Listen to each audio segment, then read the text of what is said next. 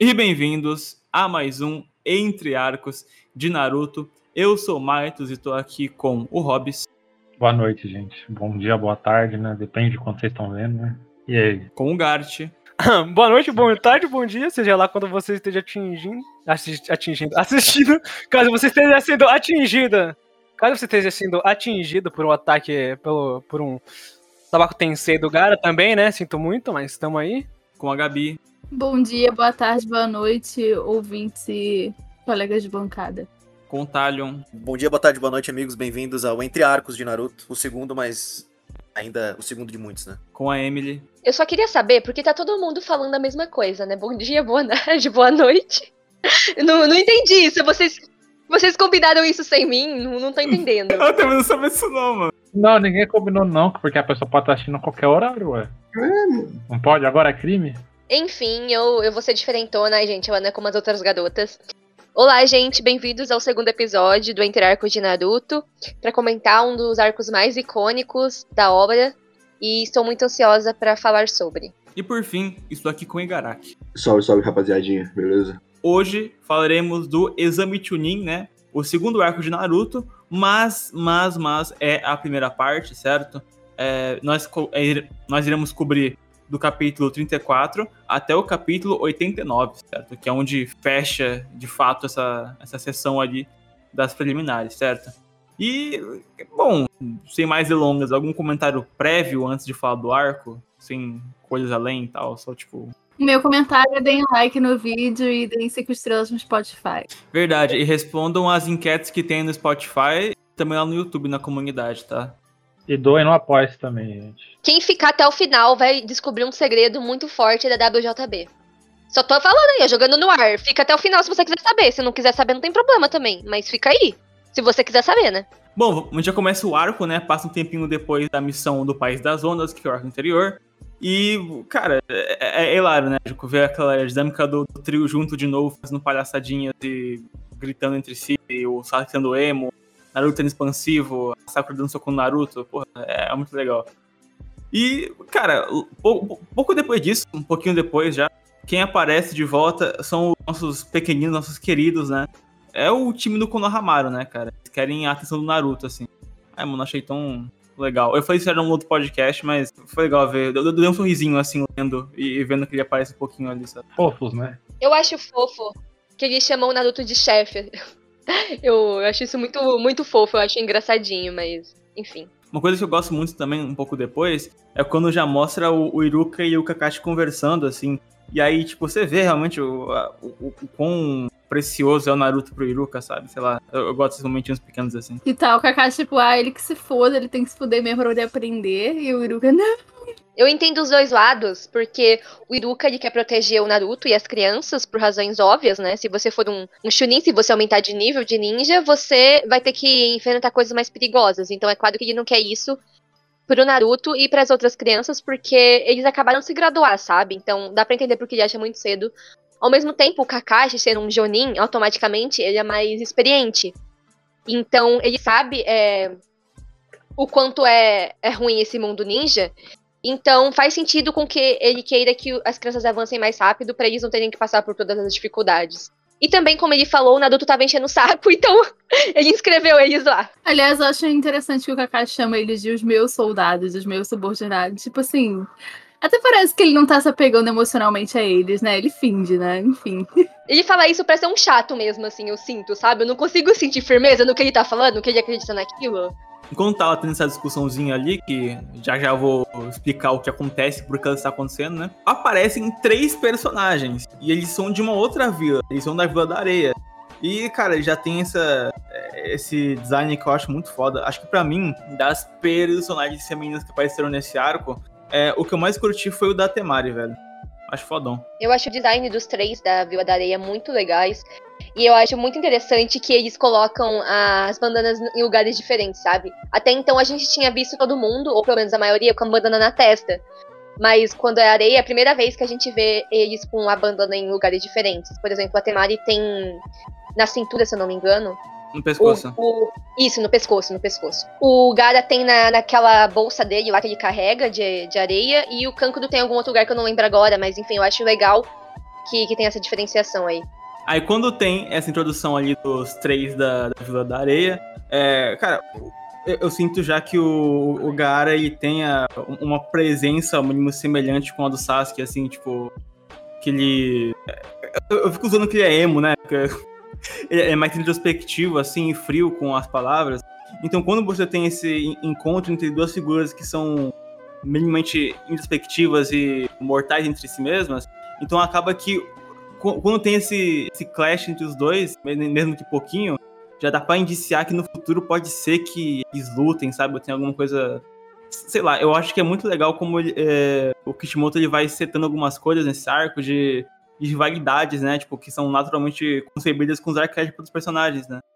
É, é porque a gente sabe que o Sasuke e o Naruto são naturalmente briguentos, o Gara também. e aí, só que é legal que todos eles, eles meio que. Cada um deles tem um ponto de vista, e todos eles meio. Você sente que todos eles têm alguma coisa que eles carregam, um, um ponto de vista, eles têm um argumento, eles têm um ponto para dar do, do que eles acham sobre um ao outro, no que, no que, por exemplo, no que cada um acredita sobre esforço, talento, sobre o que cada um acredita sobre, né, solidão e essas coisas. E é legal ver o que essa interação entre eles, o que acontece, porque apesar de todos eles serem, todos eles são certa, são semelhantes nesse quesito, né? Mas ainda assim, essa semelhança faz eles entrarem mais em conflito ainda e deixa ainda mais interessante, nos deixa mais interessado em como vai resultar esse conflito, né? Como é que um vai lidar com um lutando contra o outro, com um vencendo do outro, com um percebendo que o seu ponto de vista não foi o suficiente para derrotar o do outro. Vai rolar um teste, um exame que vai fazer os nossos genins, os times ali que tem cada um com seu sensei, dá até um relance aí do, de alguns outros ali de outros times, eles vão se tornar tunings, né? Então é uma. É, vai subirem nessa, nessa escala. E vai ter muita gente, claro, né? E aí, nisso tudo, cada um tá, acaba tendo um pouco do seu conflito interno, um, meio que um pouquinho ali, né?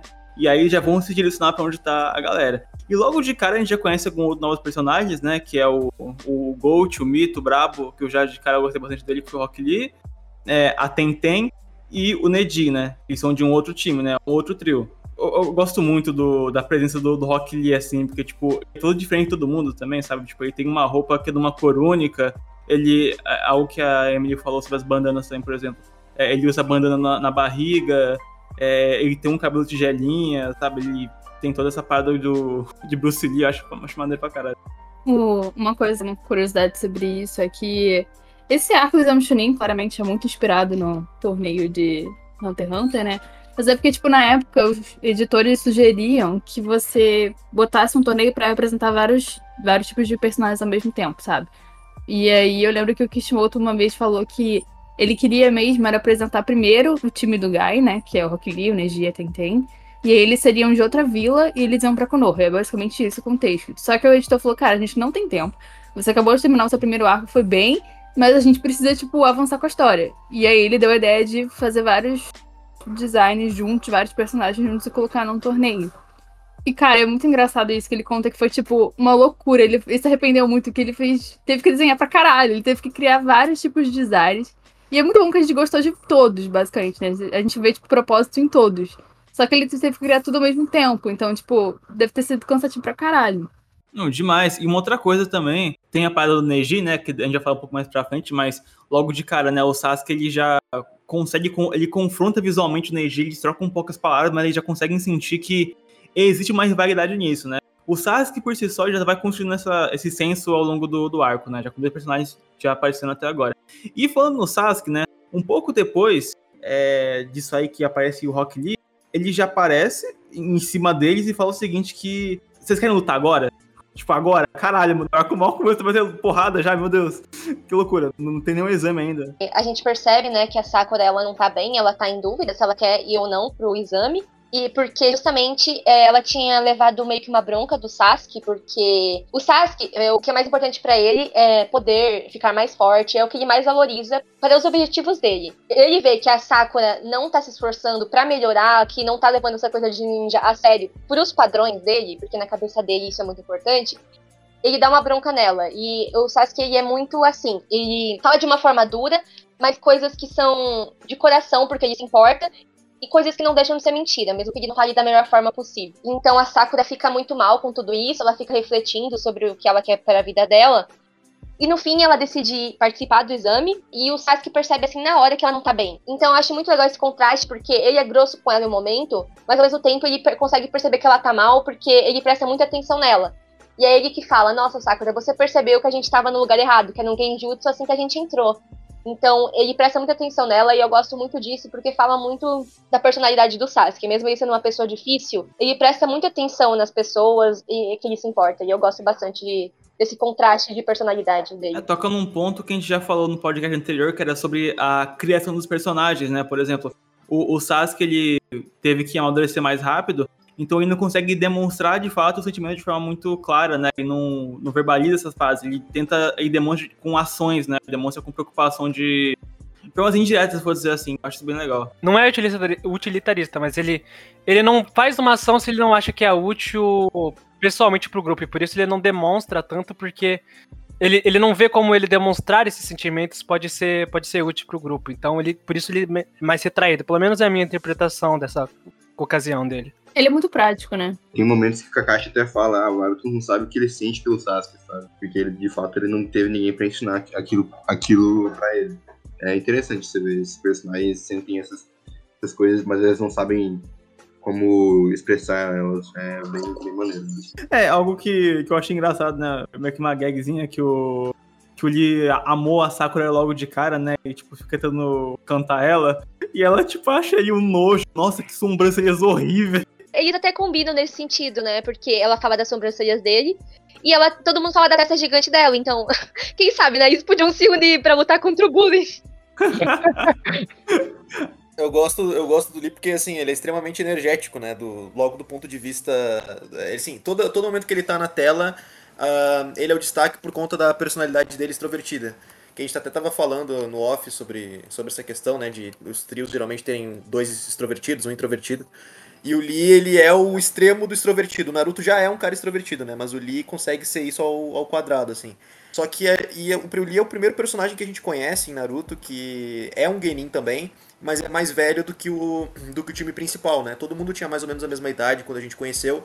E a gente espera que o pessoal mais velho, mais experiente, seja mais maduro. E o Lee traz esse outro contraste também, né? A gente é cheio de contrastes nesse começo de Naruto. O Gara com Correio de Amor, o Lee uh, sendo mais velho e, na verdade, não sendo tão maduro assim.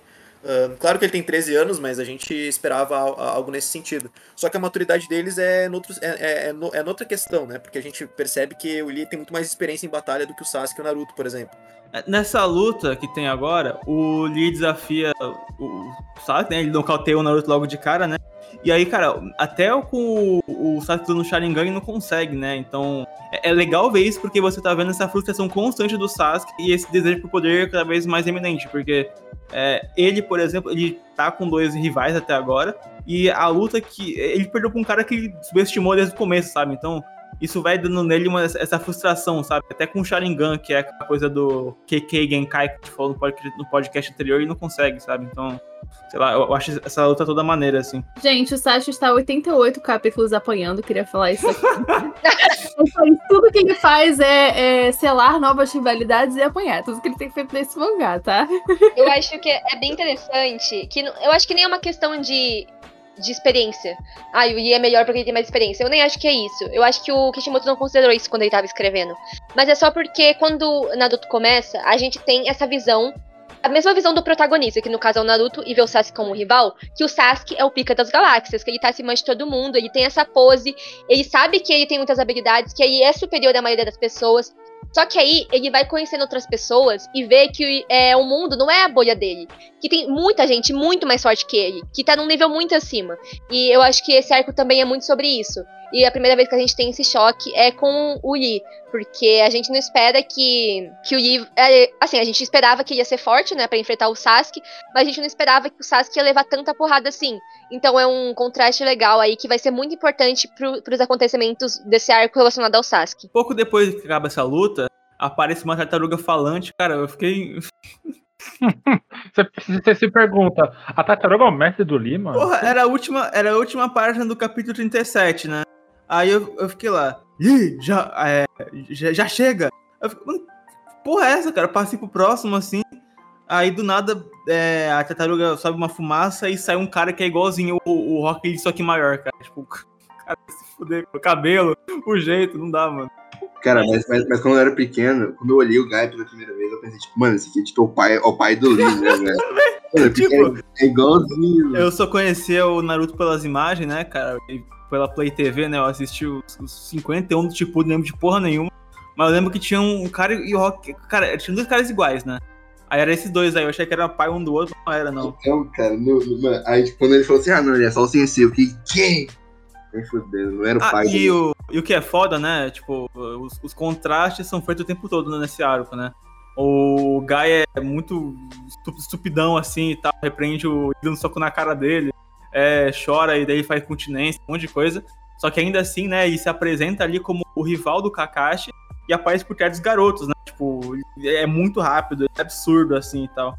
O Sasuke tem- o tempo todo tem essas é, reflexões consigo mesmo, né? Sobre ele perceber que tem, como a Manny falou, né? Tem gente mais forte que ele no, nesse mundo, né? Acho que foda. Mas é, é legal porque o Guy falando que é o rival do Kakashi, né? E o Kakashi, além de ser a referência do Sasuke, de pessoa mais forte, também é a nossa referência até agora de um da- uma das pessoas mais fortes do universo de Naruto. E aí você pensa, nossa, um rival do Kakashi, e é- é, não, não dá pra imaginar vendo pela aparência dele, né? A gente julga ele da mesma forma que julga o Lee. Então você fica, é, você fica intrigado com esse personagem, né? Porque ele é todo, todo excêntrico em aparência e em personalidade, e é, é, aparenta ser muito forte também. Então, é, eu fiquei muito curiosa pra saber mais sobre. Talvez tenha sido a primeira vez que eu, que eu gostei tanto de um personagem que não seja Ed, né? Porque o Lee vai contra o, o, é, o estereótipo, porque até agora todos os personagens muito fortes, né? Ele tem, eles têm alguma coisa de Ed, assim, o Sasuke, o Gara e tal. E o Sasuke, eu, na minha opinião, ele é o mais forte dos Genins da idade dele né, em Konoha, né? Então uh, a gente começa a ter um pouco de, de parâmetro de que na própria aldeia existem caras mais fortes, né? E o Sasuke já me aparentou ter essa. assim, ver, ver que a experiência em combate é muito importante quando ele viu o Kakashi usando o Sharingan, que era do, do clã, exclusivo do clã dele. Então ele percebeu que na verdade ter o sangue Uchiha não era o suficiente pra ele fazer bom uso daquilo, né?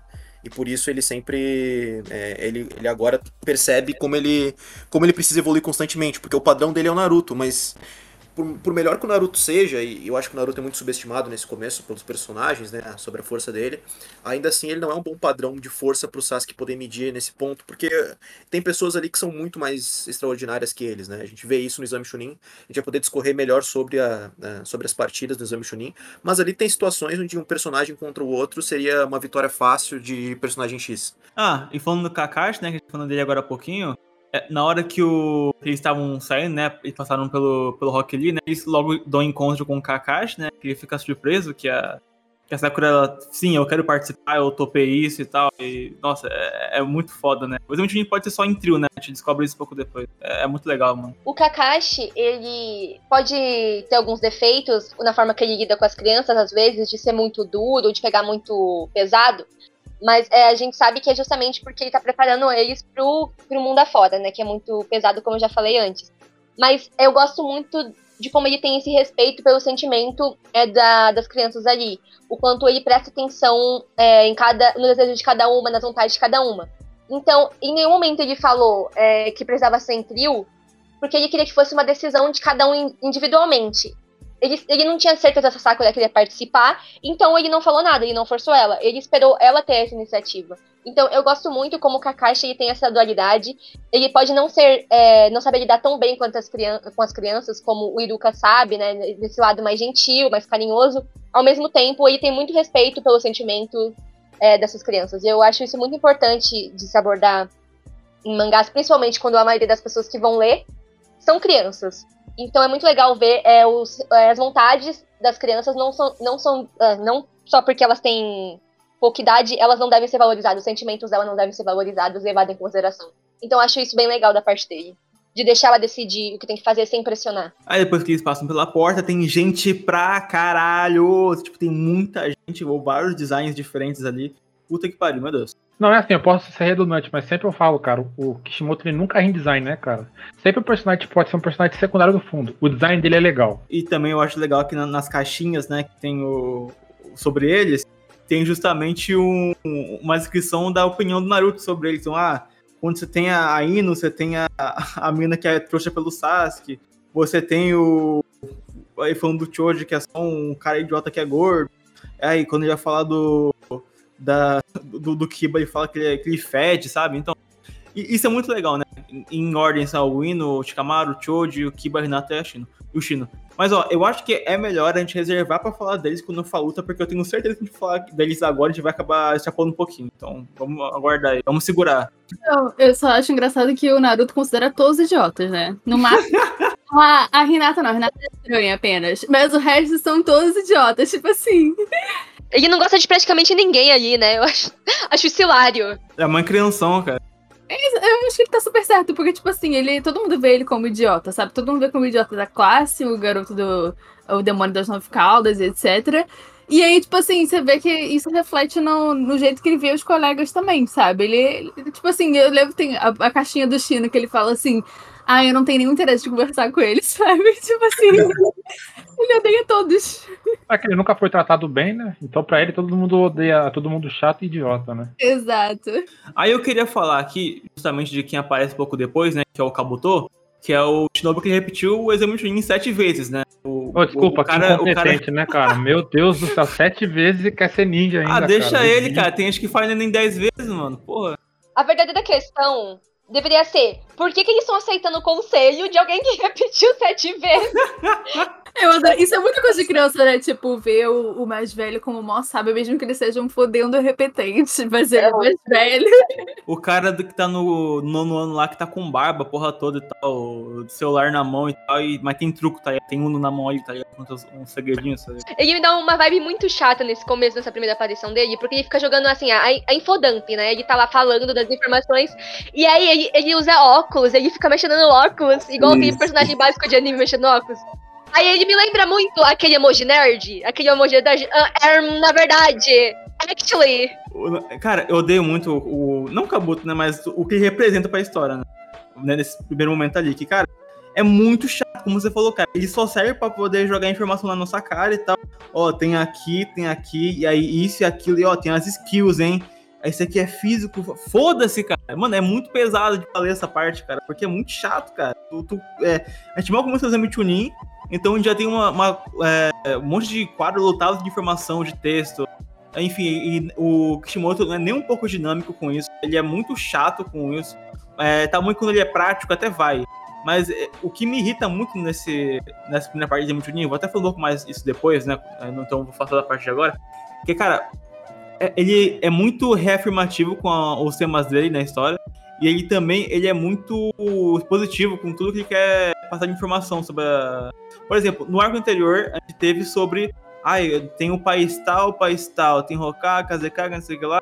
Ai, tem o pergaminho do chakra. Mano, ele vai explicar aquilo da forma mais chata possível e o mais longo que der, sabe? Eu lembro vividamente da minha primeira experiência vendo, com 7 anos, né?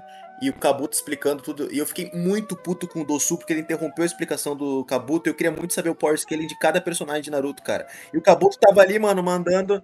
Aí quando o cara deu o ponto de interrogação do cara, eu falei, caralho, esse cara deve ser muito foda. E aí o Dosu interrompeu, cara. Era isso que eu ia falar, porque no fim, é, ele perde todo esse tempo explicando umas coisas e não traz informação nova. Porque, a- basicamente, o que ele fala ali são informações que a gente podia descobrir é, vendo os personagens em ação. E o que a, a gente- a mais queria saber é sobre o Gara, e aí não tem nada sobre o Gara. Então, assim, é uma perda de tempo. E é muito engraçado, né, porque é o Mites só fazer um- uma trivia aqui aleatória. Porque o Mites tá falando, né, como ele é rea- reafirmativo nos temas, o Kishimoto, que ele fica repetindo as coisas. E é exatamente o que a gente reclamava no anti-arcos anterior de Gintama, que o Sorashi era viciado em ficar reafirmando as coisas, e que isso fica muito cansativo com o tempo, sabe?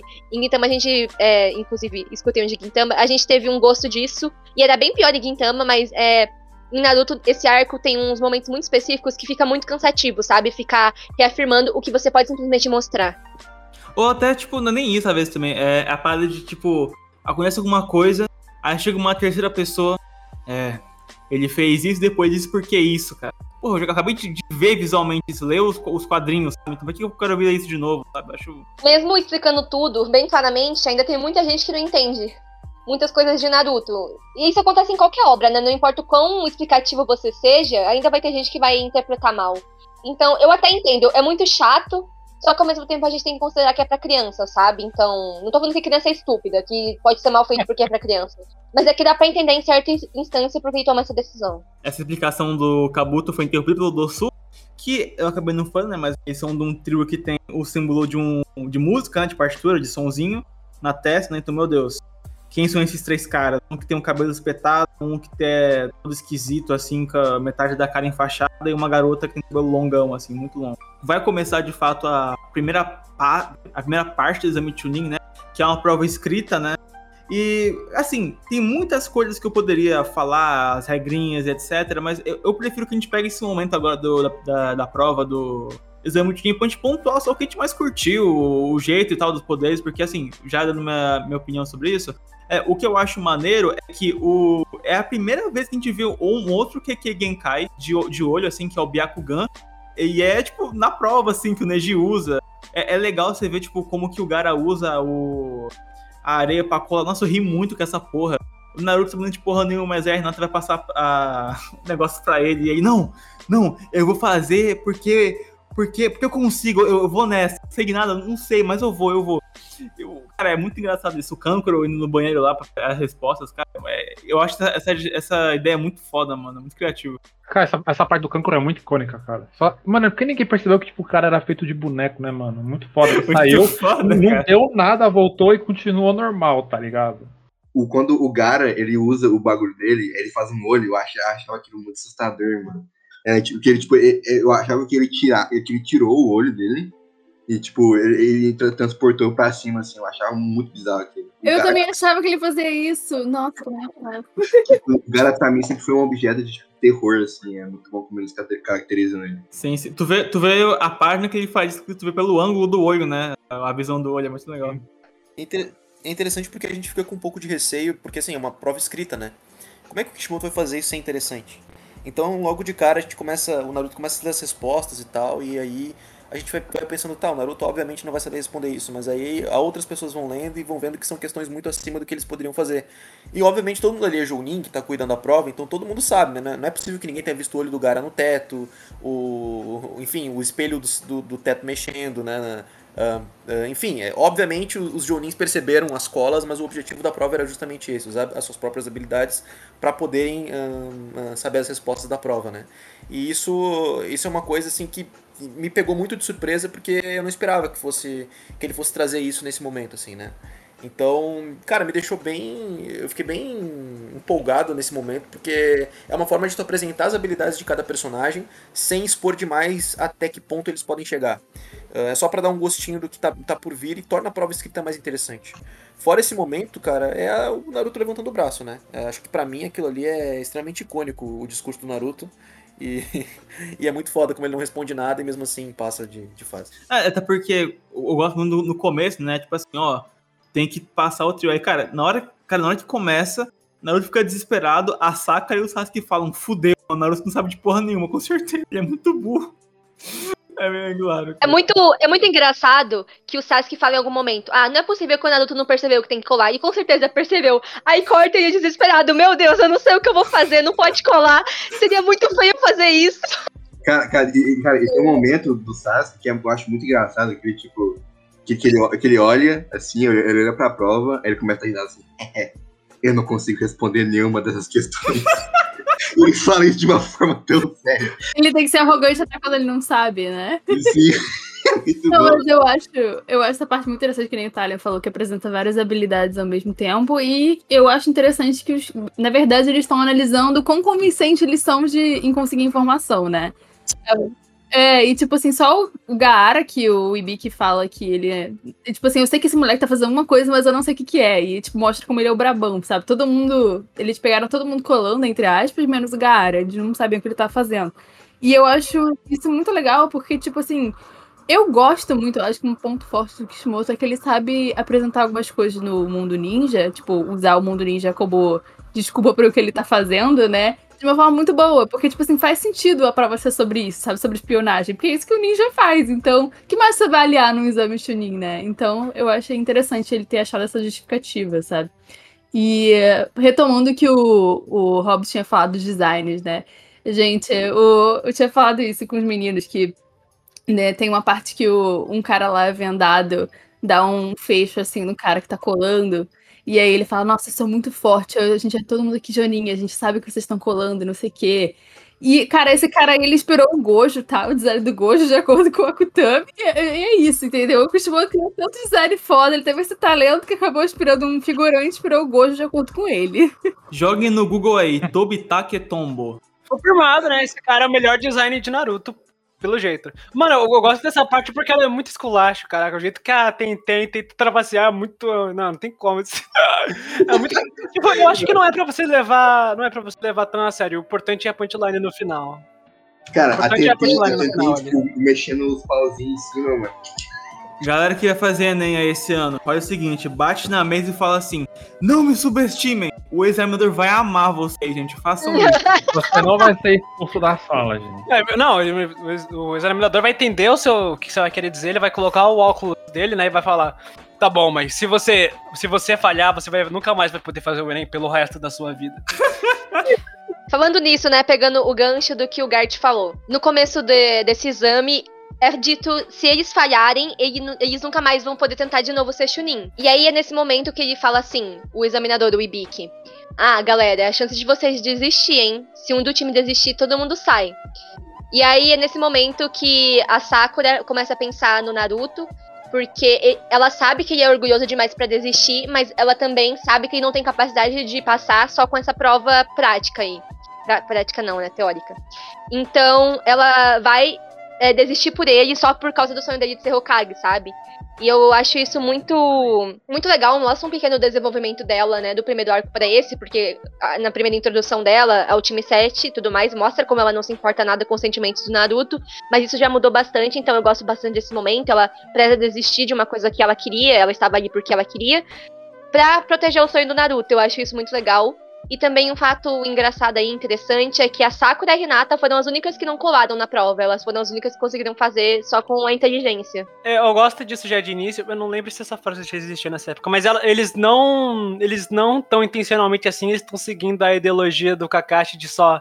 De não abandonar. De tipo, você, a, a, prova, a prova, no caso, o objetivo é importante, mas você não abandonar o seu amigo é mais importante ainda. E o objetivo do Kakashi ver através do. Um ninja ver através do através. Lá, uma frase assim que o Seth pensa na hora. o Kakashi ele já passou tudo que ele precisava saber pro exame Chunin, galera. E você fala que ele não sei se é ruim, é isso. Ele foi o primeiro Paulo Freire, né? O primeiro Paulo Freire. O Gojo veio muito depois. Não, o, o primeiro Paulo Freire. O primeiro foi o, o primeiro foi o Goro, o segundo foi o Yoshida Shoyo. Quem que é o Yoshida Shoyo? Ouça o nosso Entre Arcos de Gintama na uh! sala. Nossa. Eu gosto como, como o discurso dele é inspiracional no final, né? É uma coisa meio. É assim, apesar de ele ser um cara que, que logo. que, tipo assim, é bem amedrontador, né? O Ibiki é responsável por torturar as pessoas. Mas ele tem uma sensibilidade para lidar com as crianças no exame Chunin. Ele entende o que é ser um ninja uh, sem precisar.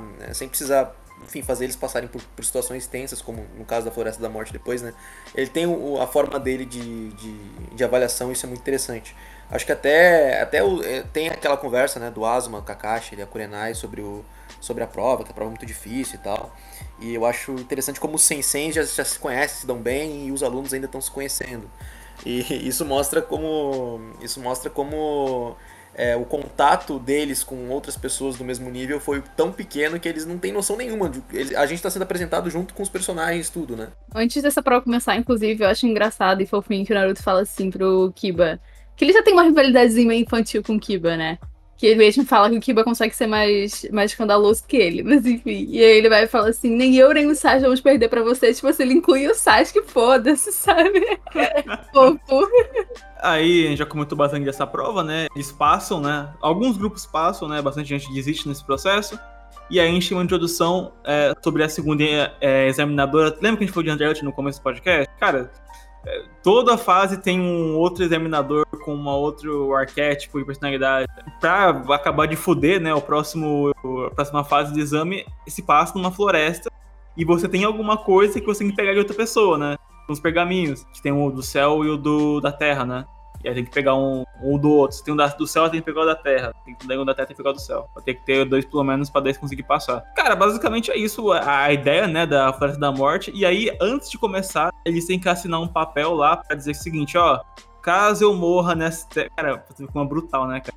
Não, é, caso eu morra nesse teste, é, não, é, não é responsabilidade desses ninjas que estão aplicando na prova, etc. Existe uma diferença de, de crianças para adultos no papel, né? Geralmente criança que, tá, que, não, que, que não tá na academia, geralmente é a criança de verdade como deveria ser. Quem tá na academia já passa por situações muito mais complicadas, né? O Naruto e a Sakura e Sasuke acabaram de, de passar por uma experiência onde, eles, onde duas pessoas morreram, né? Para crianças que não estão acostumadas com guerra e tal, é um conflito é uma coisa bem chocante. E isso vale salientar que ainda assim o, treina, o exame deles, Chunin, é muito mais tranquilo do que seria o exame dos Abusa, né? Onde ele precisa matar uh, os seus próprios companheiros para poder para poder se manter se manter vivo assim. Então, é, ainda assim não é tão ruim quanto poderia ser, só que da mesma forma, eles já não podem mais agir como se eles estivessem brincando na academia, e ali eles percebem que o negócio realmente começa a ficar sério. Eles começam a ter que levar a vida ninja com um pouco mais de seriedade do que eles estavam levando ali, porque eles começam o exame bem tranquilos, brincando, sendo escandalosos e tal, sem se preocupar muito com as consequências, porque, ah, se não der certo, a gente faz o exame no ano que vem. Só que nessa Floresta da Morte pode não ter ano que vem, porque eles podem morrer ali. Isso é muito isso é uma situação psicológica muito tensa, assim, sabe? É, nesse comecinho também, tem uma figura que é muito emblemática, que aparece que a gente sabe a identidade inicialmente, claro que depois revela, mas que, cara, é, um, uma mulher que tem uma, uma língua muito afiada, assim, tipo, que vai. que segura a kunai assim, é um negócio muito bizarro, meio gráfico até. E aí fica, tá, ok, vamos aguardar, né, o que vai acontecer aqui. E aí quando começa a prova de fato, né, já mostra algumas pessoas se fudendo e tal, por causa dos, dos animais que tem lá e tal. Gente, então a gente já vê aí que o Kishimoto, além de ser plagiador, é visionário, né, porque ele copiou o Exame Chunin e ele já fez ali o, o continente sombrio dele, né, cara? Que aí tem monstros, bagulho louco aí. É, mano. Nossa, mano. algo que é, o, o, Sasuke, como a gente já falou antes, o Sasuke ele tem durante esse processo todo é, uma, uma posição de liderança meio que por alguma situação específica que, que surge do, do, momento, né? E qual que é essa do momento ali? Que para identificar os impostores, ó, vamos fazer o seguinte, vamos ter então uma senha, ó, aí dá frase inteira lá, Sakura memoriza, o Naruto, ah, pode ser, pode ser, mano. Só que o que acontece, né, um pouco depois, né? O Naruto ele acaba sendo encurrado por uma cobra gigante. Ele, ele tá na caluta dele, né? Enquanto isso, o que acontece? É, o Sasuke e a Sakura eles são encurralados por, pela aquela mulher de antes, né? Tem essa reintrodução, se for dizer assim. E, na verdade, ai, é, é, muito bizarro dizer isso, mas eu, eu acho que a pre... acho que é bom de falar isso agora, na real, né? O que eu gosto muito da presença desse personagem, que é o Orochimaru, né? É toda essa figura louca e estranha da troca de pele, a troca de rosto, né? A, a presença causa um, um, puta medo, assim, né? Tipo, tem esse negócio de engolir o pergaminho. E o que me lembrou bastante na hora que eu tava lendo foi de um yokai, o Rokurokubi, é, que eu, eu, foi engraçado como eu descobri né, esse yokai, porque tipo, eu tava lendo um, numa de mangá de romance, aí tinha um que era Kanoji Rokurokubi. Eu fiquei, tá, que porra é essa? Ah, é um, é um mangá em que é um garoto e uma garota, só que a, a, garota ela é. Ela estica o pescoço, igual a Rokurokubi, tá bom. Aí, tipo, essa é uma das técnicas que tem do. Do que eu acho foda, assim, que é aquela parada. Ah, durante o dia, a Rokurokubi tem uma aparência humana, mas durante a noite, elas esticam o pescoço e conseguem mudar pra, pra face. Então, essa é a referência do Orochimaru que eu percebi assim de início, achei foda. O Orochimaru, ele é um personagem feito para ser fascinante, né? Tudo nele é bastante fascinante e é, ele parece. Ele parece que ele saiu diretamente de alguma mitologia japonesa. Tipo, então, tudo nele parece que é, que é tirado de uma grande história lendária, sabe? E eu acho que isso que faz que as pessoas se considerem ele tão, tão bom, né? E ele tem uma presença de, de colocar medo, sabe? Tanto que é, a gente vê como o Sashi, que até então era o líder do grupo, fica desestabilizado. E, enfim, ele, eu acho ele um, um, um vilão bem foda mesmo. E, e é muito legal que o Kishimoto tenha apresentado o vilão tão foda tão, tão cedo assim em Naruto, né? Sim, ele além de, de ser bem escroto, se assim, é grotesco, tipo, assinando da, do Orochimaru enrolando a língua no pergaminho, engolindo, assim, de fato, Aí a página seguinte, no, tipo, muito detalhada, falando que vai lutar contra ele até a morte. Aí a próxima página é o Sasuke e a Sakura em choque, muito sangue, muito corte, é, a kunai na cabeça deles, mas na verdade não, não aconteceu, foi só um genjutsu. O, o Sasuke vomita no chão ali, sabe? Então, cara, é, é, esse, esse modo que o Orochimaru desestabiliza o Sasuke é muito foda. E, e ver também a, a, Sakura chorando e tremendo, ele seguindo essa culpa por não conseguir. Ele coloca a kunai na, no, no joelho para conseguir tentar conter e impedir esse medo que, que tá nele mesmo, sabe? Eu acho muito foda. É, todo, tudo sobre esse momento eu acho muito legal, assim. Eu, é, é, é aquelas páginas que eu suspiro, a, a respiração fica mais pesada, sabe? Quando o Orochimaru tá em cena, eu acho bem legal, sabe? E tu tem, e tu tem uma sensação de que aquele cara não tá no nível que, que foi visto até agora, Rock Lee, Gara, tá em outro patamar. E tu fica se perguntando, tá, mas e aí? Ele é um Genin também? Por que, que um Genin tem essa habilidade? E era assustador, cara, porque ele simplesmente podia matar eles ali. A gente sabia que eles não, que eles não iam morrer, mas era aterrorizante saber o que poderia acontecer com eles se, o Orochimaru quisesse, né? E, e, acho que é outra coisa que eu queria citar também, né? Que é a mitologia que o, que o é que ele é presente, é um conto que é Jiraiya Goketsu Monogatari, né? Bom, uma coisa que tem, é, enquanto eles estão lutando contra o Orochimaru, é que o Naruto, ele tá preso no estômago de uma cobra gigante. E como que ele sai disso? Tá, ele cria vários Kagebushi, cria vários clones, e foge é, por dentro, né, a barriga da cobra. Eu achei isso bem Naruto de... Assim, eu acho, eu acho muito foda isso. E eu acho muito legal como, assim que o Naruto chega, né, ele vai dar esse socão no Sasuke, porque, cara, o Sasuke, ele tá tão tomado pelo medo que ele já aceitou a derrota. Não, cara, eu vou dar o pergaminho porque fudeu, cara, não vai ter como. O Naruto, tá maluco, cara, ele tá louco, pô. É, você não é, você não é covarde não, cara, você não é esse cara não, quem é você? O que você fez com o Sasuke, sabe? Eu acho isso muito insano, porque o Naruto, ele, ele reconhece como o Sasuke ele é, naturalmente, quando ele vê ele dessa forma, e ele sente que não é o Sasuke que ele conhece, ele mesmo que não seja exatamente vai, o modo profundo do Sasuke de ser, ele, ele, consegue ainda entender que não vale a pena ele perder a cabeça porque ele quer deixar as coisas bem, sabe? Então tem que ter controle nesse momento, não desistência total, assim. Isso vai trazer a derrota total dele, assim. Insano. Aí, pouco depois, o Naruto toma um pau, nossa, ele sangra a barriga e tal. E ele Cara, quando apareceu o olho ali na, naquele pequeno quadro, foi no capítulo, se não me engano, 48. Que daí, quando ele tava caindo muito, tava se fudendo muito pro Orochimaru, ele consegue ter um pouco ali da Kurama, né? O chakra da Kurama. E aí, é, quando a cobra tava avançando para ir pro Sasuke pra matar ele, o Naruto ele só pega duas, duas kunai assim, ele vai pra frente da cobra, segura com o próprio corpo, sabe? E isso, isso me lembra na hora, isso me lembra na hora do que aconteceu no arco anterior, que o, o Sasuke quase morreu pelo Naruto ali, sabe? Segurou todas as. O DJ, o Jijo do, do Haku, né? Então isso foi insano demais, né? E até também tem a, tem a, cena, né? Que ele fala, ah, você tá com medo, seu gatinho medroso. Né, nossa, ele fala, tá tudo bem? Nossa, é, é, muito louco isso, cara. É foda pra caralho. Especialmente com todo o contexto que, que, que, tem, que tá envolvido, aí você viu a reação do Sasuke aquilo. E você vê que, tipo, ele, ele já ativa o Sharingan, ele já começa a tentar a, tipo, a tentar a resolver aquela situação, ou tentar é, afastar o Orochimaru, porque o Naruto caiu ali, a Sakura tá com medo pra cacete. Aí você vê, aí, mano, isso é tudo no começo desse, desse, desse teste de survival, né? Então você já começa com essa pedrada e tem mais ainda. O Tyron tinha falado antes, tipo, ah, tu, quando ele aparece, tu até se questiona se é isso, é aquilo. Pouco depois a gente já tem essa confirmação de que eles são impostores, né? A olha ali fala assim, não, nem não é, cara, o Orochimaru, fudeu. Então tu percebe que não era pra ele estar ali, né? Então, caralho, fudeu. O Orochimaru dá uma, uma bagunça no selo da raposa, tá na barriga do Naruto, e deixa ele inconsciente, né? Como Sa a gente adiantou aqui também, o Sasuke ele fica movido pelas palavras do Naruto, né? E aí, cara, é, é louco, né? Da, da Sakura, no caso, né? Então ele tenta fazer essa virada acontecer com o Sharingan, tenta lutar de volta com tudo que tem. E aí, como eu falei antes, né, do Kurokubi, é, o Orochimaru, Orochimaru estica o pescoço e chega no pescoço de quem? Do Sasuke. E aí nessa mordida aí fica uma marca ali. E aí essa marca aí, caralho, mais tarde nesse arco a gente vai falar um pouco mais sobre, né? Mas é, é muito louco ver o quão desolado fica o Sasuke depois disso.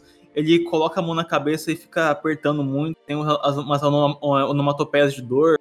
É, você vê ele se arrastando no chão. A, Sakura sem poder fazer nada, só podendo abraçar o Sasuke e tentar se alguma coisa muda, não sabe, não sabe não fazer nada. E a Anko correndo ali no meio, né? Dá até essa impressão de que a Anko pode acabar encontrando com o Orochimaru e os garotos ali pra salvar eles, mas o que acontece ao contrário disso, né? É só a Anko tá sozinha e aí aparece o Orochimaru. E começa a batalha entre os dois. Aliás, a, esse encontro da Anko com Orochimaru é muito interessante, né? Porque ela literalmente tenta se matar levando ele. E aí, tipo, Sim. me dá a impressão de duas coisas. Um, que esse cara é muito foda, que você tem que assim, chegar ao ponto de usar um jutsu de sacrifício com ele. E segundo, que, tipo assim, mostra como ela é, tipo assim, um- uma ninja bem. é, como que fala? Que tá disposta a se sacrificar e tal. É bem interessante isso. E mostra também que a Anko também tem uma marca da maldição e, e tal. E ela era. Ela era discípula dele, e o que faz muito sentido porque que ela é tão sádica no início, quando ela, tipo assim, corta o Naruto e lambe o sangue dele, fala realmente ser discípula do Orochimaru mesmo. Eu fiquei muito, fiquei muito curiosa com esse encontro, eu achei muito interessante, porque o Orochimaru fala, né, ai, agora eu tenho o Uchiha, não sei o que, e ela fica meio mexida e ele fala, ah, você tá com ciúmes, e eu achei muito interessante, eu fiquei curioso pra, sa- curiosa pra saber mais da, da relação entre eles, porque... Ah, você fica com essa dúvida, né, porque alguém como o Orochimaru, que parece ser uma pessoa muito desprendido de laços, né, que é uma pessoa pura maldeza aí, pura malvadeza, é, por que, que ele teria conexão com alguém, uma discípula, então eu fiquei bastante curiosa pra essas coisas. Eu achei um diálogo bem interessante. Enfim, achei legal. Bom, depois dessa cena da Anko, que a gente já comentou aqui, e anteriormente, né, o que acontece depois lá, eu acabei não fa- falando porque eu já quis ir pra outra parte, né? Mas o Sasuke ficou inconsciente, também a Sakura ficou lá ali sozinha, isolada, né? É, essa marca ali da, da Anko, que ela também tem, provoca 90% de morte dos hospedeiros. Então, nossa, será que o Sasuke vai morrer? O que vai acontecer com ele, gente? Meu Deus do céu. E a página que vem logo depois dessa luta intensa entre é, a Anko e o Orochimaru é justamente são páginas mais suaves, né? Do que uma, amanhã chegou e tá ali a Sakura cuidando dos dois, assim, tipo, o máximo possível. Tentando ficar acordada o máximo possível, mesmo machucada, mesmo tremendo. Aparece um esquilo e fica tremendo já de, de medo, já, porque não sabe o que tá acontecendo quem pode estar ali por trás, né? E fudeu, né? Porque aparecem logo três personagens. Os lá da. tem o símbolo do som na, na, na testa, né? É, e uma coisa que eu não falei antes, né? Foi que a equipe do se separou pra buscar os pergaminhos, né? Exatamente. Teve um encontro com outro time, mas eu vou falar, chegar nisso depois. Aí, cara, o Rock Lee tava passando por aí, né? O Gold, o Mito, o Brabo, o Sobrancelhudo, né? E ele encontra esse mesmo skill, né? Que tava com a Sakura. E, mano, é, é muito agoniante você ver personagens que estão se recuperando, ainda, tipo, muito cansados, indo lutar de novo, ou, tipo, sendo forçados a lutar de novo, porque eu acho que mais cansativo do que ter uma luta após a outra, que é intensa, é você saber que ele não tá em condição pra isso. Então, tipo, você já não começou a luta, mas você já sabe que vai ser um, um desastre de alguma forma, né? Então, cara, você vê a saga com esses três logo de cara, é- dá uma agonia imensa, assim, sabe? Sei lá.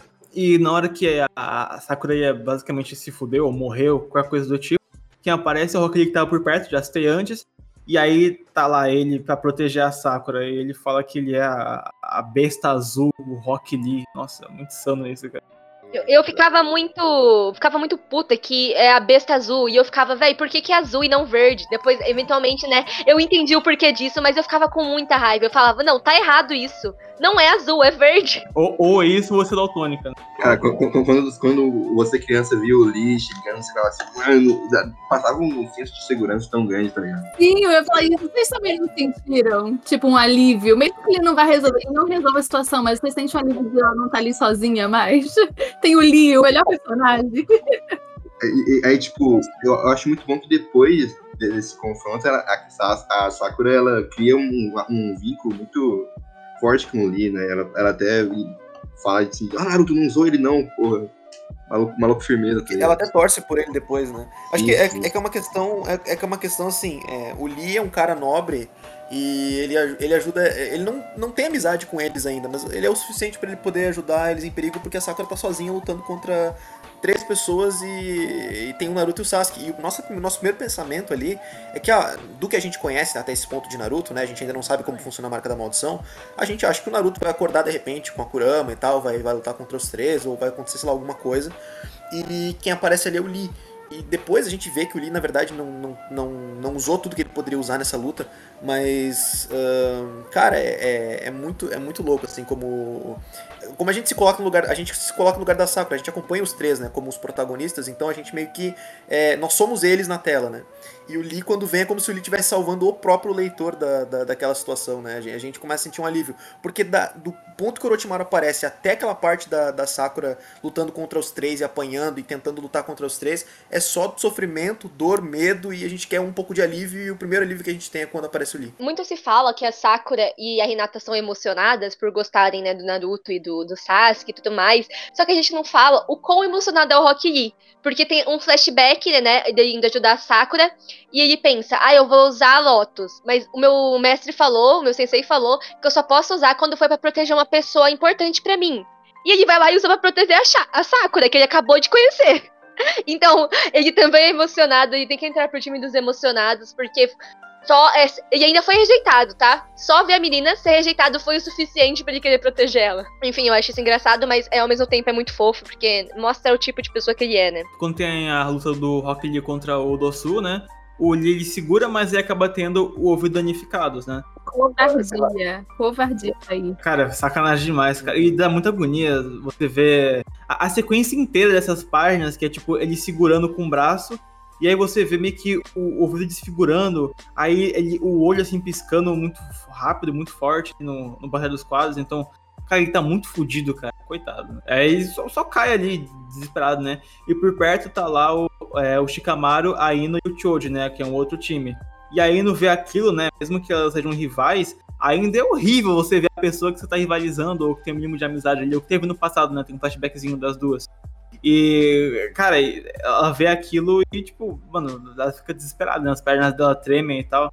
É, e, cara, naquele momento, a Sakura tá o tempo todo, é, é, como a gente já apontou várias vezes aqui nesse podcast, é, a, Sakura tá sempre numa posição em que ela precisa ser salva ou ela tem que ter algum suporte para conseguir fazer alguma coisa de útil ali no, no momento. Ela reconhece isso o tempo todo. Então, no momento que ela vai, que a, a garota ela vai segurar o cabelo dela, né? É, pra, pra meio que, ah, agora já era, fudeu. Ela tem essa reflexão e ela pega a kunai e ela corta o cabelo, assim, sabe? Ainda mais que, tipo, tem o, o flashbackzinho de que, ah, mas sabia que o Sasuke ele gosta de garotos com cabelo longo, sabe? Então, tipo, ela abdica dessa coisa para conseguir. Ai, sei lá, eu acho muito foda essa inteira, sabe? E o passar das páginas, porque a gente vai vendo a. pequenas coisas, a gente vai vendo alguns fios, depois a gente vê a, a bandana caindo, é, o braço dela tremendo, flashbacks. Depois a gente vê ela sendo foda só, sabe? O cabelo dela ao ar, assim, um, painel que não tem fundo. Muito legal. Não tem como falar de Naruto e não falar dessa cena icônica, porque ah, eu acho que ficou muito marcada na cabeça de todo mundo, não só pelo que ela representa, mas a forma que o Kishimoto construiu ela ficou muito boa. É, enfim, é muito muito importante, é muito enigmático, enigmático é, é simbólico para a personagem da Sakura, porque tem uma questão cultural, né? Quando mulheres passam por uma mudança muito drástica, muito grande, tem essa questão de cortar o cabelo, então isso rep representar isso pra Sakura. Também tem essa questão de representar ela é, se desprendendo da coisa mais importante que é do Sasuke, porque agora ela encontrou coisas mais importantes que, mais importantes que isso. Então, é, esse com certeza é o momento da Sakura mais importante até agora, porque quando o Kakashi perguntou o que cada um queria é, para a vida de ninja, ela falou basicamente, ah, eu quero casar com o Sasuke. Mas agora ela tem uma perspectiva totalmente diferente, ela corta o cabelo, ela quer ser forte o suficiente para não ter que ser protegida por eles, é, e quer proteger eles também, não só os dois, mas ela quer ser forte como o Rock Lee também, ela não quer mais essa proteção. Então, ah, esse momento é simplesmente incrível, e eu gosto muito dele, e eu gosto muito também da Ino, né, vendo tudo isso acontecendo, porque o Shikamaru fala, a gente só vai ajudar se você quiser, Ino, porque ela é sua amiga, não nossa. E aí Ino fica muito confitada, é, porque tem todos esses sentimentos entre elas não resolvidos, né, de rivais, porque rivais são sempre complicados. E ela fica em choque ali vendo a Sakura cortar o cabelo, porque ela sabe o quão, é, o quanto ela valoriza isso, e não só pra, pra Sakura, mas é uma questão de ser mulher mesmo, que eu vou falar disso depois. Eventualmente, mas enfim, eu gosto muito disso, de tem, tem muitas nuances, sabe, nessa atitude dela e eu amo muito e com certeza são os momentos mais incríveis de Naruto para mim. É aquela é aquela coisa de Kamiwa no Inushi, né? O cabelo é o bem mais precioso de uma de uma mulher, é, o, é a vida de uma mulher que e por isso tem esse tropo de quando uma personagem, né, feminina vai cortar o cabelo, normalmente tem esse significado que ela não é mais uma dama no sentido tradicional, né? E, obviamente, eu acho que o caso da Sakura é o mais icônico nisso, né? Inclusive, no, no, quando você for, vocês veem em retrospecto, assim, nos primeiros capítulos tem, inclusive, um, uma primeira, nessa transição do arco, que o Kakashi chega atrasado pro, sei lá, pra encontrar com eles, aí a Sakura fala, nossa, que saco, nem consegui passar o secador de cabelo no meu cabelo, sabe? Tipo assim, sempre mostra que ela foi, era uma menina muito vaidosa, no próprio treino de, lá, de sobrevivência, ela fala, nossa, tô fazendo dieta e eu não comi.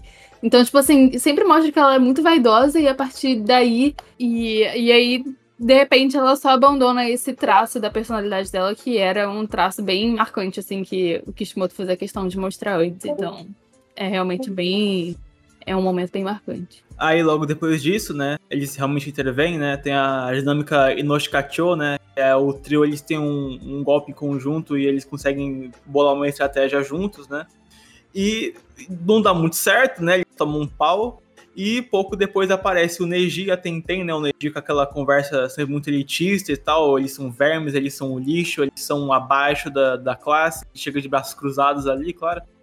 E quando ele vê o que fizeram com o Rock Lee, ele fica muito puto, né? É, porque ele é um companheiro deles, crendo ou não. Só que, em paralelo, é, o Sasuke começa a ter mais alucinações consigo mesmo no passado, né? Ele vê o, o, dia em que os pais dele morreram e ele percebe que, não, eu, eu tenho que ser forte, eu tenho que carregar essa, essa, essa chama dentro de mim, eu sou um vingador. E aí, quando ele vê a, a situação da Sakura, quando ele acorda, assim, muito puto, Aí, porra, fudeu, né? A marca da, da maldição ativa.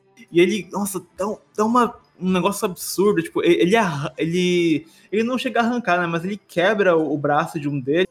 E essa cena me dá muita agonia, porque você começa a, a sentir a, a dor dele é, pelos quadros você começa a, a, ver o desespero que, tipo, não, o, o, trio vai desistir, chega, deixa o pergaminho aí mesmo, sabe? Eu acho que é muito mais. Ele não é tipo, um cara sádico, mas é porque ele vê que ele consegue se impor sobre outras pessoas que são consideradas fortes, né?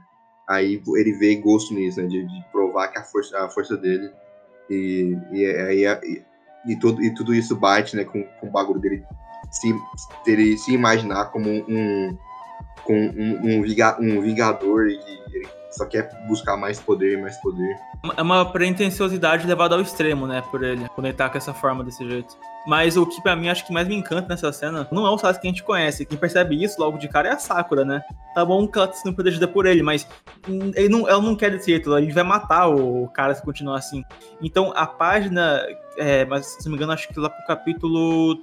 Ai, qual que é? É o capítulo 56, ou 57 é, que é quando a, a, Sakura abraça o Sasuke por trás e pede para ele parar, assim, calma, não é assim, por favor, só, só para.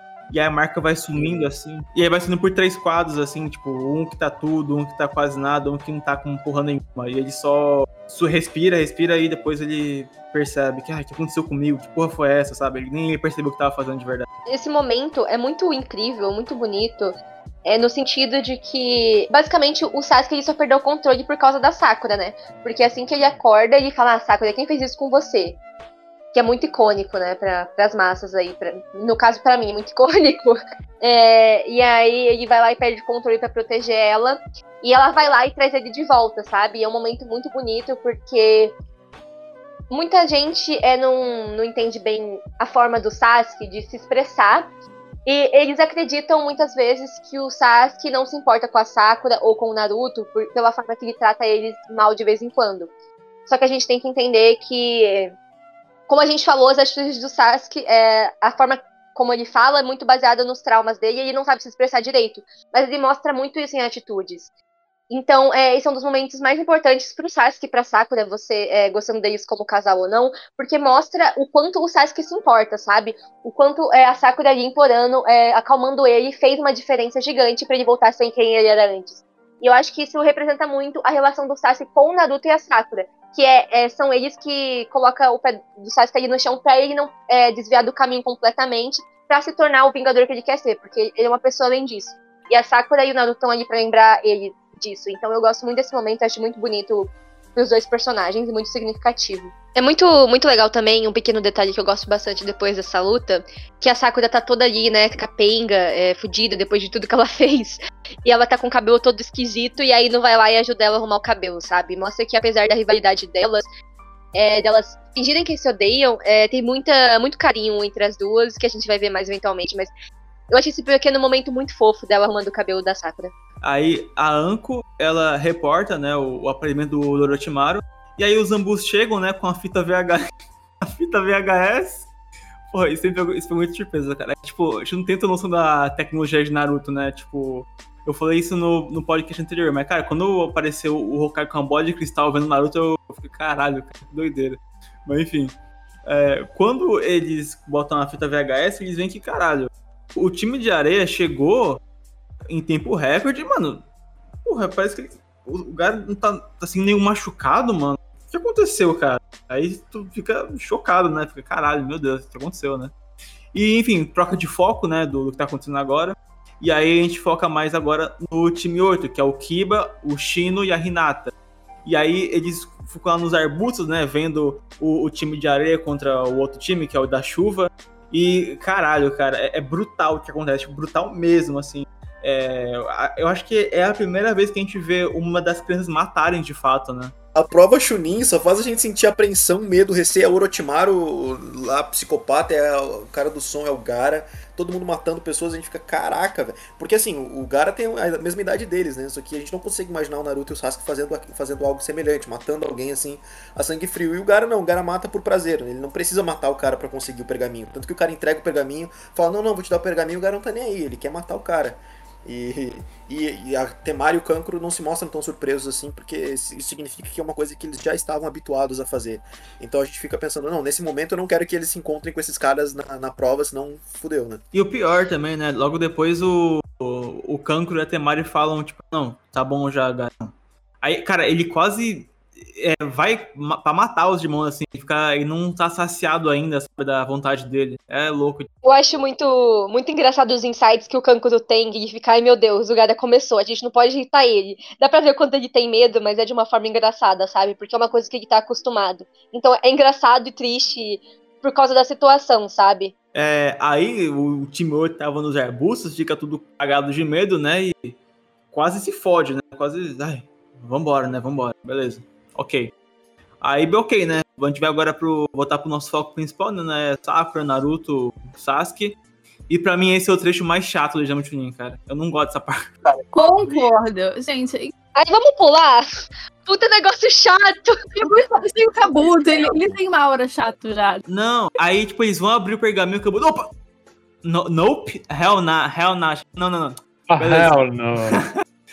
Aí, não. Ó, eu não vou falar muito dessa parte, mas, cara, ó, o Kabuto, ele vai explicar mais coisas de que, tipo, tem uma galera ali que fica. É, é tipo aqueles cara que fica perto do. do local do, da prova pra atrasar quem vai chegar, sabe? Faz barricadas, caralho, pra pessoa Guarda caixão, guarda caixão. É, guarda perfeito, Garibe, guarda caixão.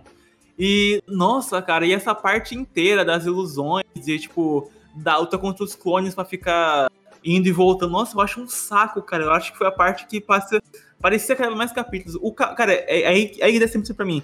Sempre o Kabuto tá ensinando piora, cara. É inacreditável. Vocês estão sentindo que tá crescendo um ódio no Miles, assim, aos poucos? Ele falou que não odiava nenhum personagem, né? Mas agora o Kabuto tá crescendo esse ódio, cara. Esse ódio aí, tô sentindo um potencial, cara. O Kabuto é anti-entretenimento, cara. Toda vez que ele tá em, te em tela, assim, a gente fica tipo, cara, que saco. Nessas primeiras aparições dele, ele é, ele é muito chato, porque ele é o cara que tá aí pra explicar, sabe? Ele é tipo o Shinpachi de Gintama, só que em Naruto. Só que assim, o Shinpachi é exagerado de uma forma engraçada. O Kabuto, ele é só chato, porque ele tá explicando uma coisa que a gente não quer saber. É muito chato. Eu, é, o, o pessoal do Twitter fala muito sobre personagem com aura. O anti-aura é o Kabuto. Tipo, você vê aquele cara e você não sente energia, entendeu? É um cara que você vê assim, e você fica, nossa, que bosta. A minha opinião vai mudar ainda nesse arco. A minha opinião sobre o Kabuto vai mudar ainda nesse arco, né? Daqui a pouco a gente vai, vai chegar nisso. E, cara, uma coisa que eu queria pontuar também, né? Antes de passar pra, pra parte da torre, porque essa parte, pelo amor de Deus, não quero, não quero falar dela. Ah, a gente teve o primeiro concurso de popularidade dos personagens, gente. Vou falar aqui o rankingzinho aqui. Cara, ó, primeiro lugar é o Kakashi. Arrasou, vivo. É, tá justo. É né? óbvio, né? É óbvio. Nada, nada surpreendente. Ué, Em segundo tá o Naruto. Né, tá bom, né? não. Por que será, né? Porque o mangá chama Naruto, né, gente? Aí em terceiro lugar tá o Sasuke. Entendível pra caralho. Aí algo que me deixou meio curioso, né? O Iruka tá em quarto. Tá acima da Sakura. Não, cara, o Iruka, inclusive, é, ele. E todas as pesquisas de popularidade de Naruto, ele sempre fica na frente. Na frente, não. Ele fica bem, bem em cima, assim. É bem interessante, né? Porque mesmo quando ele não aparece, ele é muito forte nas pesquisas. Eu acho que as pessoas se apegam, se apegaram bastante à relação dele com o Naruto do primeiro capítulo. E, inclusive, é um ponto pro Kishimoto que ele conseguiu criar uma relação de primeiro capítulo assim. E, sei lá, eu sinto que. Isso é mais no Japão, né? Eu sinto que o Japão ele sente uma identificação do, do Iruka, porque eu acho que lá ele valoriza muito o professor, assim, a figura do professor. Então, e como ele é bem o, o estereótipo, sei lá como fala, bem a, tropo de professor, assim, as pessoas meio que identif se identificam no seu tal. Não à toa que o Kakashi é top 1, né? Um professor também. Bom, aí depois disso, né? Tem o. Tem, em quarto tá o Iruka, quinto tá a Sakura. Aí em sexto tá o Rock Lee. Caralho, mas já tá bom, beleza. Aí em sétimo. Em sétimo tá o Gara já, cara. O Gara, mano, ele tá na frente de. Ele apareceu muito pouco, mas já conquistou o público, né? Ah, Praticamente. mano, é que é uma impressão muito forte, né, cara? Aí em oitavo lugar tá o Haku, justo pra caralho, bom personagem. Ah, algo legal aí, oitavo e nono, né? O Haku e os Abusa, né? Ah, bom personagem. E em décimo tá a Hinata. Hum, curioso, ok. Mas algo que, eu- que eu acho um esculacho mesmo, cara, do caralho, é que, tipo, o, o, o, Ma- o Masashi Kishimoto tá na frente do Konohamaru, cara. Não, aí é, não, aí é pai, aí é pai. Qual é? Não, e mais esculacho ainda, eu acho. Cara, a, a raposa de nove caudas tá acima da Temari, do Shikamaru, Debis, porra, do Kanko, porra toda. Eu acho que a popularidade da Hinata vem do mesmo lugar que vem do Iruka, que é essa pessoa que reconhece o Naruto, né? Porque ela tentou dar cola pra ele e tal. E eu acho que as pessoas se apegaram por isso também. Mesmo motivo do Iruka. Eu acho que não tem muita, muito segredo aí nesse arco de popularidade, porque a história tinha acabado de começar. Então eu acho que as pessoas votaram mais por vibes, assim. Os personagens que não eram, é, que não eram reconhecidos, que no caso é o time 7, e os Abus já tinha passado o arco deles, então faz sentido. Mas os outros foi basicamente, ah, eu gostei da introdução desse personagem, eu tô curiosa pra saber mais sobre ele, então eu gosto dele. Eu acho que foi mais por causa disso, sabe? Eu acho que as pessoas foram nessa mentalidade tanto pro pra Renata, pro Gada, pro Lee, porque até então eles não tinham feito muita coisa, sabe? Inclusive, eu acho que é... Eu nunca tinha visto isso de fazer um arco de popularidade tão cedo pra um mangá. Eu não sei se isso é comum. Vocês sabem me dizer se é comum fazer. É porque Naruto já tinha um ano já aí nessa época, quase dois. Nossa, Quando faz aniversário, eles fazem essa votação de Sim, popularidade. sim. entendi. Na versão de volumes, quando Naruto já tinha completado um ano, já, isso é nos, nos volumes desse arco, né? É, cada assistente do Kishimoto fez uma ilustração pro volume, lá no finalzinho ali. E o Hobbes dele, algo, Sim, é verdade. algo que acontece logo depois, né? É, ok, o time 7 passa, beleza, aí separam com o Kabuto. Aí o Kabuto entra ali no, com o time dele numa outra porta. E aí quem que tá lá, que lhe dá a cartinha assim, com as informações, o Orochimaru, mano, ele é um agente duplo. Nossa, mano! Nossa, mano, ele tá no meio dos shinobis, mano. meu. Maitos, mas você, né, que, que tava acompanhando pela primeira vez, eu acho que você não tinha levado spoiler disso. Você esperava que o Kabuto fosse um vilão, alguma coisa assim? Ah, cara, eu achei só que ele era burro mesmo, mas agora que é. mas como eu descobri que ele é vilão, aí eu fiquei, mas, mas, pô, pelo menos tem alguma essência aí no personagem, né? Achei que ia servir só pra, tipo assim, opa, opa, opa, você sabia que, na verdade, eu- você pode usar chakra enquanto você tá no banheiro? É, galera, isso aí você não sabia. Tchau. Chega a ser só isso o personagem. Que vai ter alguma coisinha mais. Enfim, é, geral chegou na torre lá, né? E aí, quando eles abriram o pergaminho, tava quem? Tava o Iruka, mano. Caralho, muito foda. mano. Foda, foda, É, foda. ó, mensagem a lá. dele.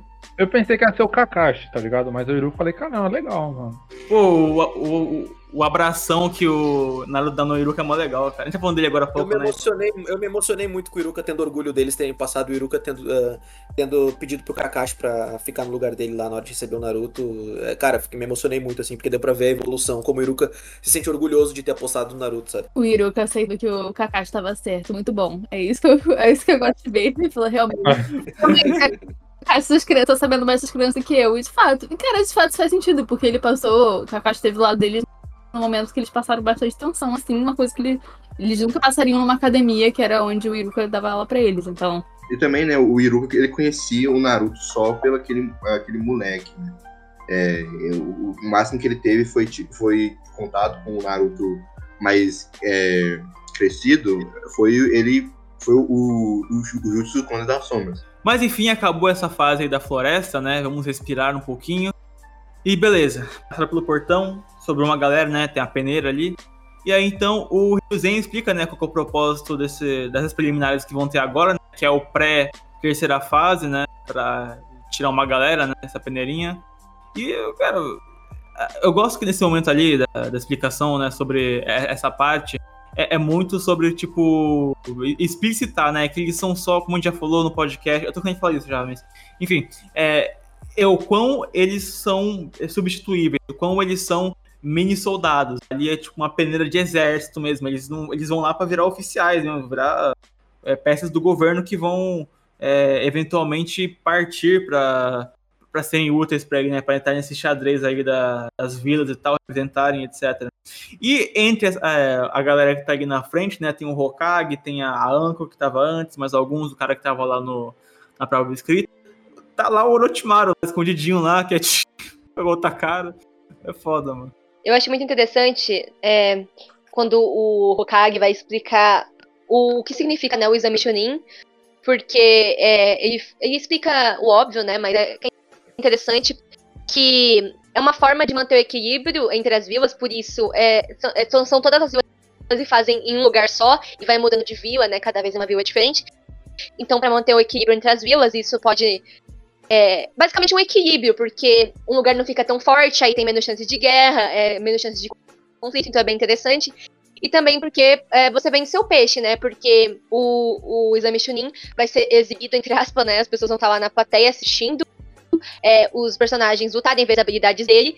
E aí você tá falando assim, basicamente, olha, tá vendo esse, esse cara aí, essa criança aí? Ah, é da minha vila. E aí a pessoa vai querer contratar essa pessoa para trabalhar, é, para fazer trabalhos para ela. Então, eu acho bem legal isso, bem interessante. E aí, né, aquele momento seguinte, ó. Quem não querer lutar agora, pra passar, que peça desistência, tá? Porque foda-se que tu se fudeu pra caralho agora há pouco na, na floresta. É agora que tu vai ter que lutar, né? Aí o Kabuto, gente, sorry, but um, desculpa, um, tchau, tchau, tchau. Aí ele pede, ele pede desistência, né? Bom, aí a Sakura tenta impedir o Sasuke de lutar, né? O, a, Sakura tava com muito medo, né? Porque realmente o Sasuke não tá em forma de lutar, não tinha como. E, nossa, a, o, o Sasuke, ele é muito introspectivo, né? Eu já falei isso no começo lá de que ele, se ele puder segurar para si mesmo as dores, ele vai. Se ele puder, tipo, lutar sozinho uma batalha que pessoas até aula dele tão querendo, não como, tipo, ah, reconhecimento que ela é fraca, não, porque realmente querem o bem dele, querem que ele fique bem. Ele não reconhece isso, tipo, ele vê como, não, eu, eu faço sozinho, eu sou um vingador, eu sou foda, eu sou forte eu tô fazendo isso por mim mesmo, sabe? Um negócio bem pretencioso para si mesmo, sabe? Ele relembra também tudo que ele passou durante esse arco, né? Ele lembra do cara que ele quebrou o braço, ele lembra do Neji, ele lembra do Gara, ele lembra do Rock Lee que ele perdeu. Então, ele é nesse momento que ele vai pensar que, mais do que nunca, é agora que ele precisa se provar. E além de se provar, ele reconhece que ele tem que lutar com o Naruto, cara. Ele quer lutar contra o Naruto, então. Ele vai para preliminar, ele vai lutar de fato, cara. Então é, é foda, mano. E a galera reconhece aí também que o, o Sasuke também tem, ele é uma ameaça, que não, né? Essa parada do Orochimaru, o que é Genkai e tal. Primeira luta é o Sasuke contra o Akado Yoroi, né? Que é o. o, Rando, né? o Randola, né? Randola. Assim, não tem muito o que falar dessa luta, né? Mas o Kakashi pede pro Sasuke não usar o Sharingan, né? E o Sasuke ele consegue controlar, né? A, a, a marca que tá tentando agir contra ele. E aí Cara, é exatamente o mesmo quadro de quando o Rock Lee usou, né? o, aquele chutão no, no Sasuke. É, se você for pegar os quadros, os dois, eles são praticamente paralelos, eles estão na mesma posição e o chute é bem parecido. É, ele nomeia aquele golpe, né? É o Rajada de Leões. Eu acho muito legal que o Sasuke ele usa um poder que. O poder entre aspas, né? Ele usa um golpe que foi usado para derrotar ele para derrotar uma pessoa. Desculpa, eu acho isso muito foda, muita, muita jogada de mestre, assim. Porque ele tá usando de fato é uma derrota dele é, para aprender, sabe? Então é bem interessante porque também tem aquele conceito, né, do Sharingan, que ele copia os movimentos de outra pessoa, então faz sentido. Mas eu acho que é, o que tem interessante nessa luta é o fato dele usar esse golpe e também que o que faz é, ele tomar o controle, né, é não deixar a marca da maldição dominar ele, é lembrar do Naruto e da Sakura. Então, mais um momento aí, é, eu acho que esse, esse arco é muito importante para a união do time 7 como, como um todo, é, toda a relação de todos os personagens entre si. E também uma coisa bem interessante é que antes de, de começar o, as lutas, é, a Sakura e o Sasuke estão discutindo ali, porque a Sakura não quer que ele lute. E aí o Sasuke tá sendo super grosso e o Naruto fala: Por que você tá fazendo isso? Ela tá tentando te ajudar, mesmo sem saber o que tava acontecendo. E o Sasuke fala: Ah, Naruto, você também é uma das pessoas que eu quero lutar. Então é pela primeira vez ali o Sasuke reconhecendo alguém é, como o, o, reconhecendo o Naruto como alguém que ele quer enfrentar de fato. Então, não é só o Neji, não é só o Gara, ele quer enfrentar também o Naruto. Então, é, eu acho esse momento muito importante. Bom, aí o Sasuke ganha, né? Ah, finalmente o Sasuke ganha alguma coisa, muito foda. E ele cai no chão, lá desmaia, né? Aí quando o, o Kakashi vai levar, né, pra selar aquela marca, né? Faz um monte de, de símbolos ali em volta daquilo, coloca um círculozinho. Aparece justamente quem? O Orochimaru ali. Fudeu, galera. A presença, a presença, a presença é muito fodida, cara. E aparentemente eles já se conheciam também, dá esse indício. Não sei o que, que é, não faço ideia do que qual é dos dois, então. Aparentemente esse cara aí é mais conhecido do que a gente pensa, né? Ele não é um qualquer. O Kakashi enfrenta o Orochimaru e depois, mano, o que eu tava falando, que, que coisa doida, né? Mas é muito legal porque é interessante ver porque o Orochimaru ele não tá ali para ameaçar. E tá ali só pra dar um recado falando assim: ah, o Sasuke ele vai vir atrás de mim né, no momento certo, porque ele tá seguindo essa mentalidade que o Sasuke é uma pessoa é, que quer poder acima de tudo. E o Orochimaru acha que por causa disso ele não precisa fazer nada. Que o coração do Sasuke vai dizer o que tem que fazer. Então a gente fica bem é, curioso aí o que isso significa, o que vai representar pro Sasuke no futuro. É, porque o Sasuke é uma pessoa mentalmente frágil, né? Tipo, ele tá o tempo todo buscando reafirmar de outras pessoas. Ele, por exemplo, vai, a rivalidade, tipo assim, é, pô, ele levou um pau do, do Rock Lee, ele percebeu que tava fora da linha, ele viu que o Gara é um oponente à altura, ele tem isso com o Naruto, eles consideram a pessoa fraca, querendo ou não, mas que, tipo, tem que manter isso de ser forte por causa da, da, do clã dele, do que ele herdou, assim, ele é o Vingador de fato. É, enfim, ele, ele, carrega vários fardos, ele ainda se considera abaixo da média em tudo. Então, ele buscar poder é uma justificativa que pode ser levada pro futuro. Não sei o que vai acontecer, mas talvez isso aconteça por isso. É muito, é muito triste ver que não só o Sasuke cobra muito de si mesmo, mas sempre que alguém conhece ele fala, nossa, é o herdeiro do clã Uchiha, nossa, o cara é do clã Uchiha, nossa, é uma criança prodígio. Tem muita pressão em cima dele por ser a última pessoa que sobrou do, do clã. Então dá pra ver que, que ele tem toda essa pressão, não só a que ele coloca em si mesmo, mas também que todo mundo faz. Próxima luta, né, é o Shino versus o Zaku. E, assim, os pontos que eu acho interessantes de, de, citar dessa luta, que eu achei muito agoniante, mas muito interessante também, essa parada do poder do, do Shino, né? Já que o clã Aburame, eles têm vários insetos no corpo, assim, então é, é muito bizarro, é muito louco, né? E o design do Shino também eu gosto pra caralho, né? O, é, é, ele deixando a, a, blusa até a boca, assim, só os olhos. Até, é, eu achava que ele era cego, aliás, quando eu conheci o personagem. Mano, eu acho o Chino muito, muito interessante por toda a proposta que, que, ele, que, ele, que ele segue, assim, de ser um. Ele, ele usa inseto para combater, e tipo, esses insetos vivem no corpo dele. E, e, e, tipo, essa é a forma principal de, de, de, de combate dele. Assim, eu acho toda a proposta dele. O, inclusive, a, a Sakura conseguiu convencer o Sasuke a poupar o braço do, Zaku, mas uh, o, o Shi não tem piedade, não. Quem tem piedade é Deus. Mas o, eu acho. Falou que interessante ponto disso também. Uma coisa interessante dessa luta é que, enquanto tem um. O Zaku ele tem um flashbackzinho de quando ele conheceu o Orochimaru, né? Porque ele é um dos, dos caras que veio da ninja do, do, da Vila do Som, que é do Orochimaru. Que o Orochimaru fundou. E mostra muito esse fascínio, né? Que eu falei, o Orochimaru ele é um personagem fascinante dentro é próprio da obra, né? Todos os personagens têm um fascínio por ele. E mostra que ele, tipo assim, é, o Zaku ele tem uma. Um tipo, um tipo de gratidão pelo Orochimaru ter salvado ele. E nesse exato momento que mostra isso, mostra o Orochimaru falando pro Kakashi que ele caga pra todas as outras crianças que ele salva, ele só quer uma criança ideal que seja, sei lá, um Uchiha. Mostra como ele é bem mal, assim, e bem é, impiedoso. E ele tá cagando, sabe? Ele aproveita da fragilidade das crianças que ele salva, entre aspas, e é isso. É bem mais, um, mais uma nuance pro personagem do Orochimaru. É isso, né? O Shino ganha e é, é isso aí. Ah, detalhe, né? Todo mundo vira o Kabuto nessa porra, a partir dessa luta aí. Nossa, é, esse, esse arco pra mim só tem esse defeito. Tinha um momento que eu tava achando insuportável. Eu não aguentava mais, de verdade. Parava a luta pra explicar. E tava muito, muito chato. Porque é o tempo todo. E é principalmente o Kakashi que faz essas explicações. Eu tava ficando tão estressada com isso. Porque até me broxou um pouco de, desse arco. Porque, de verdade, é, é uma coisa muito chata, porque você tá animada e o negócio aí, você pausa e tá lá explicando. É, é muito desnecessário isso, porque a gente tá vendo o que tá acontecendo, sabe? Tem formas mais dinâmicas de explicar. A próxima luta que acontece é o Tsurugi e o Kankuro, que o Kankuro é do trio da, da areia, e o Tsurugi é um dos três randolas, dos dois randolas lá do, do Kabuto, Cara, né? o Kishimoto certeza falou, mano, fazer esse randola só pros caras mostrar os poderes dos outros. É só isso mesmo. Ah, mas é só Tá isso certo. mesmo, cara. É Não, mas assim. funciona, mas esse randola funciona porque é legal os poderes, tipo, desses personagens, sabe? É, o a luta do Kankuro é muito rápida, é menos de um capítulo, tipo, é metade de um... É, tipo, umas 10 páginas rola a luta. Acho mas, tipo, menos. mesmo que for rápida, foi, tipo, foi objetiva, mas é muito legal o poder do cancro do- dos manequins. É, né? das marionetes, né? Que ele troca de lugar e vence. É bem bacana. É, Essa luta é muito rápida. Alguém tem alguma coisa pra pontuar sobre isso ou não? Eu só queria pontuar que o design do, da, da marionete do Kabuto é muito foda. E, aí, tipo, é muito aterrorizante também. É, quando ele vira pro, pro maluco e, tipo, é, é, é a parte da cara dele desfazendo, assim, tô todo deformado. Aí depois você descobre que ele tava, tipo, eu acho né, essa, essa luta rápida, mas impactante, assim. Você já mostra o que o Kabuto tá. Né?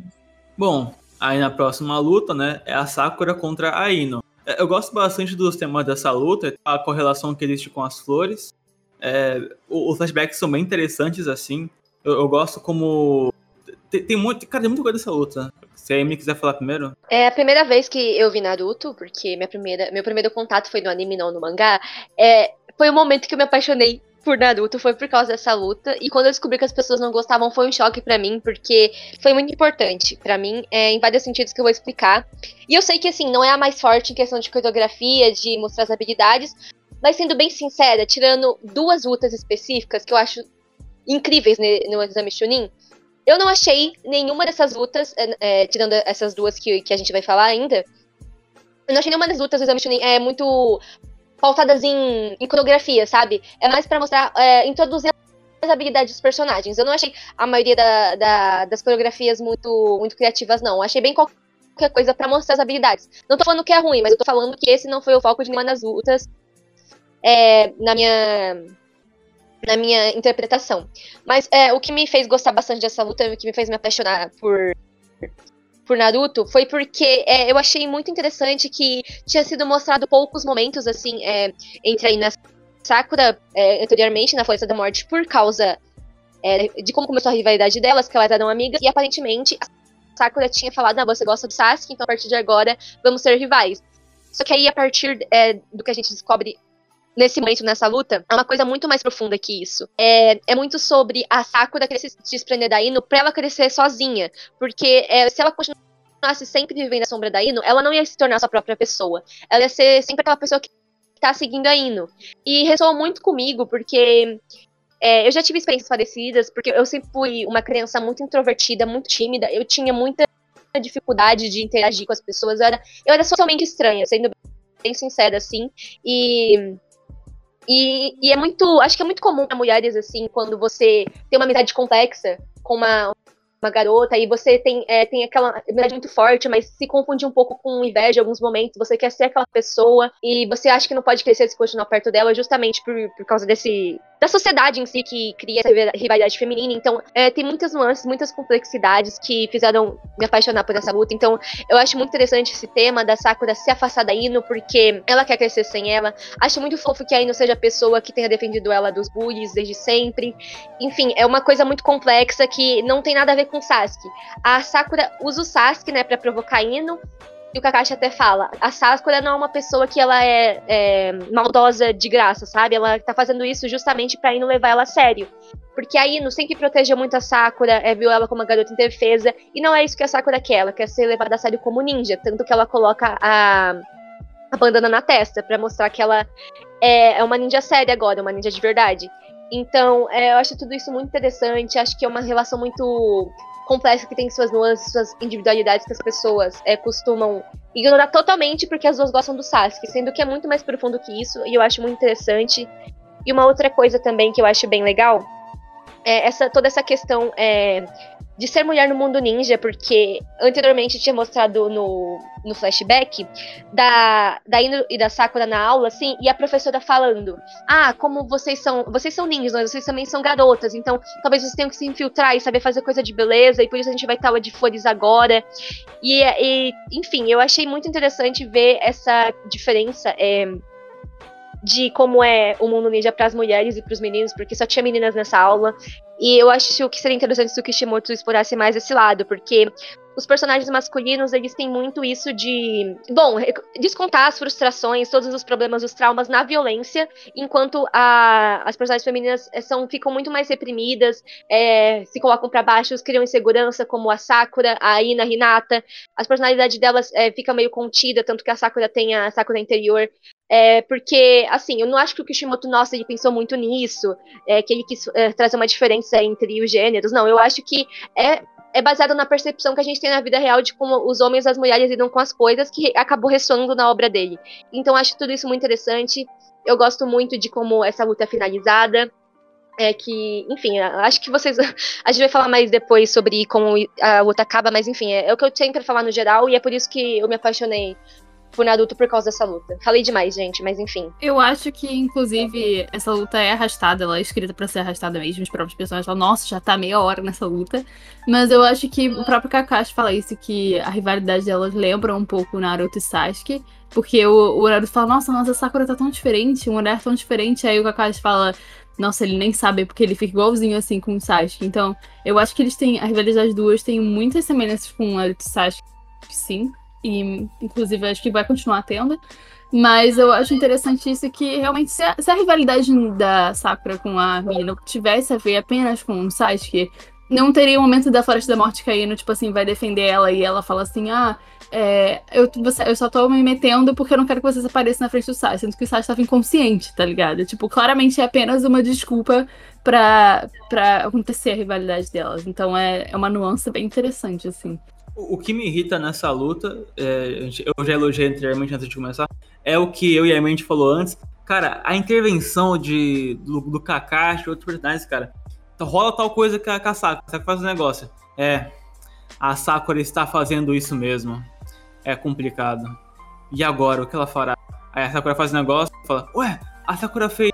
Exatamente, Naruto. A Sakura fez isso. Porra, alguém quer montar mais alguma coisa? sobre como a luta finaliza, é muito interessante que nenhuma das duas vence, né? Elas empatam e eu acho muito significativo, porque mostra realmente que elas são de pé na igualdade nesse momento, sabe? Não necessariamente a habilidade, porque obviamente a Ino é, é mais forte, porque ela tem um jutsu secreto que é muito foda e tal, mas é muito legal que é, a Sakura é, consegue se desprender do jutsu dela por causa da, da Sakura interior, que quando o Naruto chama ela, sabe? O Naruto é tão, é tão irritante que, que é, é, acordou a outra personalidade da Sakura. Enfim, eu acho isso bem legal. Eu, eu não acho que é literal, sabe? Que ela tem uma outra personalidade, é metafórico, que é sobre a, a, todas as inseguranças dela é o fato dela não poder ser ela mesma, porque por causa do bullying que ela sofreu, ela, ela, ainda reprime muitas emoções dela, que ela finalmente tá se abrindo pra ser mais, é, uma pessoa mais livre, pra ser ela quem ela quer ser, não ficar só na sombra dela. Então, é, ela tá conseguindo controlar esse sentimento pra fazer com que a não saia do corpo dela, enfim. Eu acho bem legal. Aí, enfim, a luta acaba no empate, uma das duas acaba avançando, e aí a próxima luta é Temari versus Tenten. Beleza, né? F ok, vamos ver qual que é o poder da Tenten. Acabou? Foi muito rápido, cara. Pô, você falou que a luta do Câncaro foi rápida, essa daqui, pô, uma, um quadro acabou, mano. Eu virei a página, assim, tava aí no Sakura conversando, a gente falou dessa cena já. Aí eu virei a página, nossa, impossível, do nada, caralho, a, a Tenten toda fodida, sangrando. E a Temari lá, isso realmente é um, é um vexame. Caralho, cara, é bizarro. Próxima luta, então, a sexta luta, é o Shikamaru contra Atsuchi. É que é a menina do, do som lá e tal. É, bom, sobre essa luta, o, o que dá para dizer assim, que eu achei bacana, assim, é o jeito que o Shikamaru usa a, a estratégia da sombra, né? Pra fazer ela bater a cabeça na parede. E legal, gostei do Shikamaru, eu não, eu não curti muito ele antes dessa luta aí, aí eu só achei legalzinho. A, a luta do Shikamaru pra mim só são interessantes porque porque é sempre um é sempre uma sempre vai ser pego de surpresa de como ele tá conseguindo lidar com a situação, né? Porque a única coisa que ele consegue fazer é o. É o jutsu de sombras, né, cara? Ele tem um jutsu e a gente fica, meu Deus do céu, só vai fazer essa merda. Só que o Kishimoto é muito criativo, cara. É assim, às vezes tem personagem que eu preferi que tivesse um jutsu só e, e, era, e fosse utilizado como Shikamaru, sabe? Só que o Shikamaru é aquele personagem que, cara, tu, eh, tu gosta porque, cara, ele é, ele é inteligente, ele é como. Cara, ele é tipo, ele é a gente, tá ligado? Tu acordou 7 horas da manhã, tu tá puto. Tu tá puto, entendeu? Tu não quer. Ah, nossa, acordei com energia que nem Naruto e tal. Não, cara, tu acordou irritado com o Shikamaru. O Shikamaru é o adulto em pessoa, né? Ele tem, um, ele é, tem 12 anos, mas ele tem personalidade de 60, cara. É muito bom. Eu gosto do poder dele porque tem o poder do Just Dance, então é legal. tá, próxima luta então. Finalmente o nosso protagonista, o cara que estampa o nome do mangá vai lutar contra o Kiba. E já tinha já essa rivalidadezinha infantil no começo ali da, da prova escrita, né? Então foi, é, é, muito legal, né? Eu, eu, gosto bastante da, do Akamaru também poder ajudar nisso de alguma forma, sabe? O cachorrinho dele. E essa, esse poder bestial, né? Eu gosto muito de personagens que usam é, de algum jeito a, um animal, ou tipo, eles se transformam de fato nesse bicho. Eu acho foda, caralho. É, assim, o que eu acho maneiro também é como o Naruto ele vai usar os clones, né? Porque, assim, de, de lutas que a, as pessoas ali viram o Naruto fazer, até agora não tinha nenhuma coisa assim, essencialmente, porque o, os feitos fodas que o Naruto fez lá no País das Ondas, tipo, quem viu foi só o, o time dele mesmo. E, e o, Kakashi. Haku, o Kakashi. Na parte da floresta, ninguém viu a coisa que ele fez direito, porque ele só se fudeu, ele se fudeu sozinho. Aí aqui é o momento em que ele mostra pros outros o que ele pode fazer, né? É, tá se mostrando pela primeira vez o que ele pode fazer pra Konoha, porque até esse momento ninguém falou, pô, Naruto é só um cara estranho aí excluído, que tem uma raposa dentro dele, tá ligado? Ah, o Kiba, ele. Tá um flashbackzinho, né, do Kiba ele subestimando o Naruto porque ele. ele vê, ah, sei, os clones dele são uma bosta e tal. Que deve ser quando ele. O Kiba vê o Naruto criança fazendo o clone do Hokage, ele faz o Hokage pequeno, assim. Hokage todo estranho. Nariz gigante. E até, e até o Shikamaru, né, no começo do exame Chunin, ele fala, tipo, mano, vamos atrás do time do Naruto porque eles são os mais fracos, tá ligado? Aliás, o, eu acho interessante essa luta, é a primeira vez que a gente vê o Naruto sendo muito estratégico. Porque todo mundo zoa, no geral as pessoas não gostam dessa luta porque ela termina com um peido. Mas as pessoas ignoram que todo o resto da luta foi o Naruto ser um gênio. Sabe? Ele até, tipo, é até engraçado, ele chega a copiar o, o golpe lá do Sasuke, faz a versão dele. Você vê que ele tá realmente empenhado e usando 100% do cérebro. Então eu gosto muito dessa luta e ele não usa o chakra da raposa. Ele tá impossibilitado, porque o Orochimaru bagunçou lá o selo da chakra da raposa, então ele tá meio que impossibilitado de usar, meio que bloqueou ali.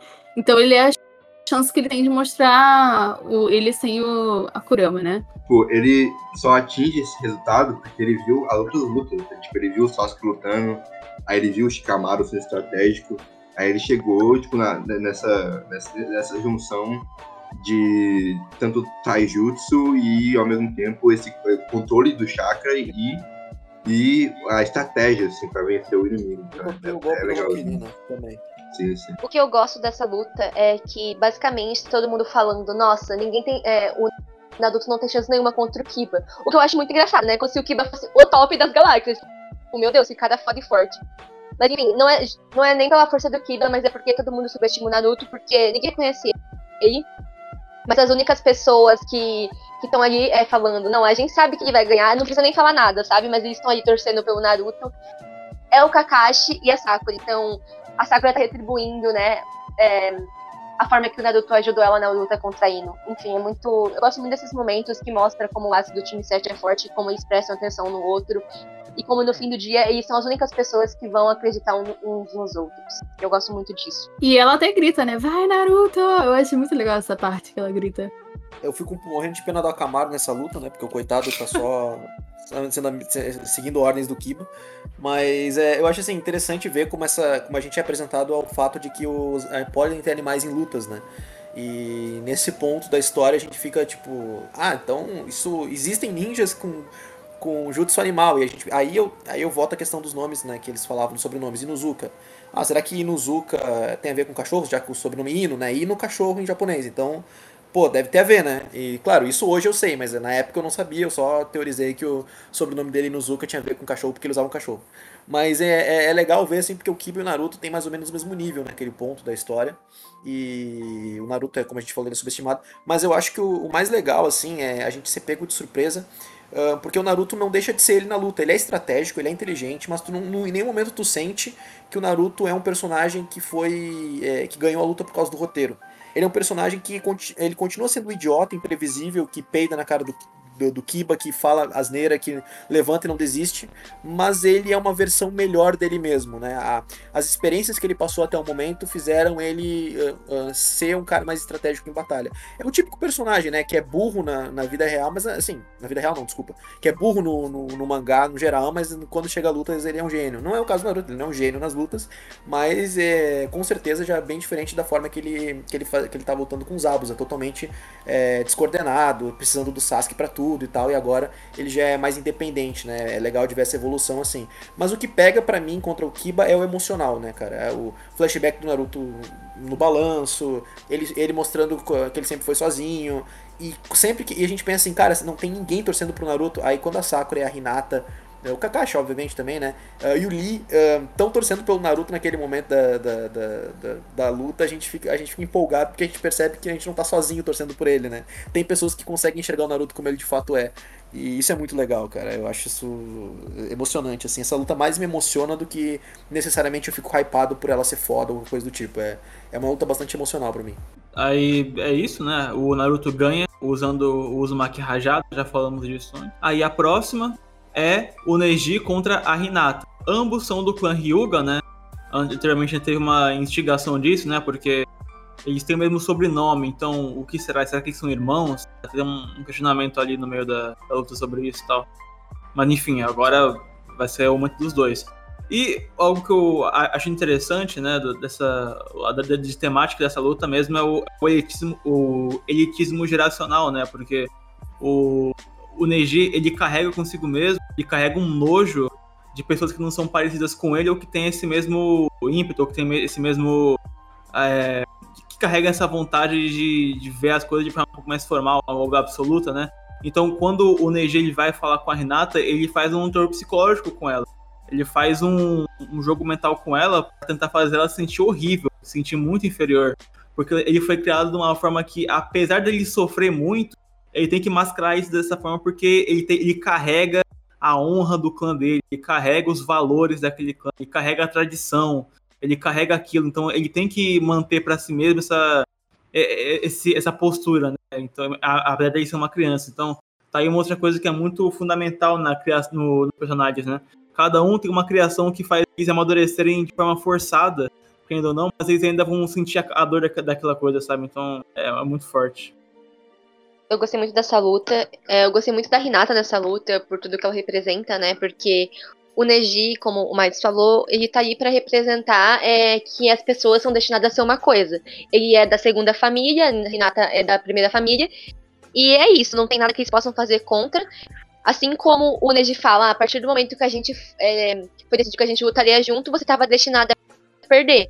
E ele segue essa linha, é, basicamente, a luta inteira é muito interessante porque é, ela, ele fica reforçando que a Renata é fraca, que ela nunca quis lutar, que ela nunca quis ser ninja.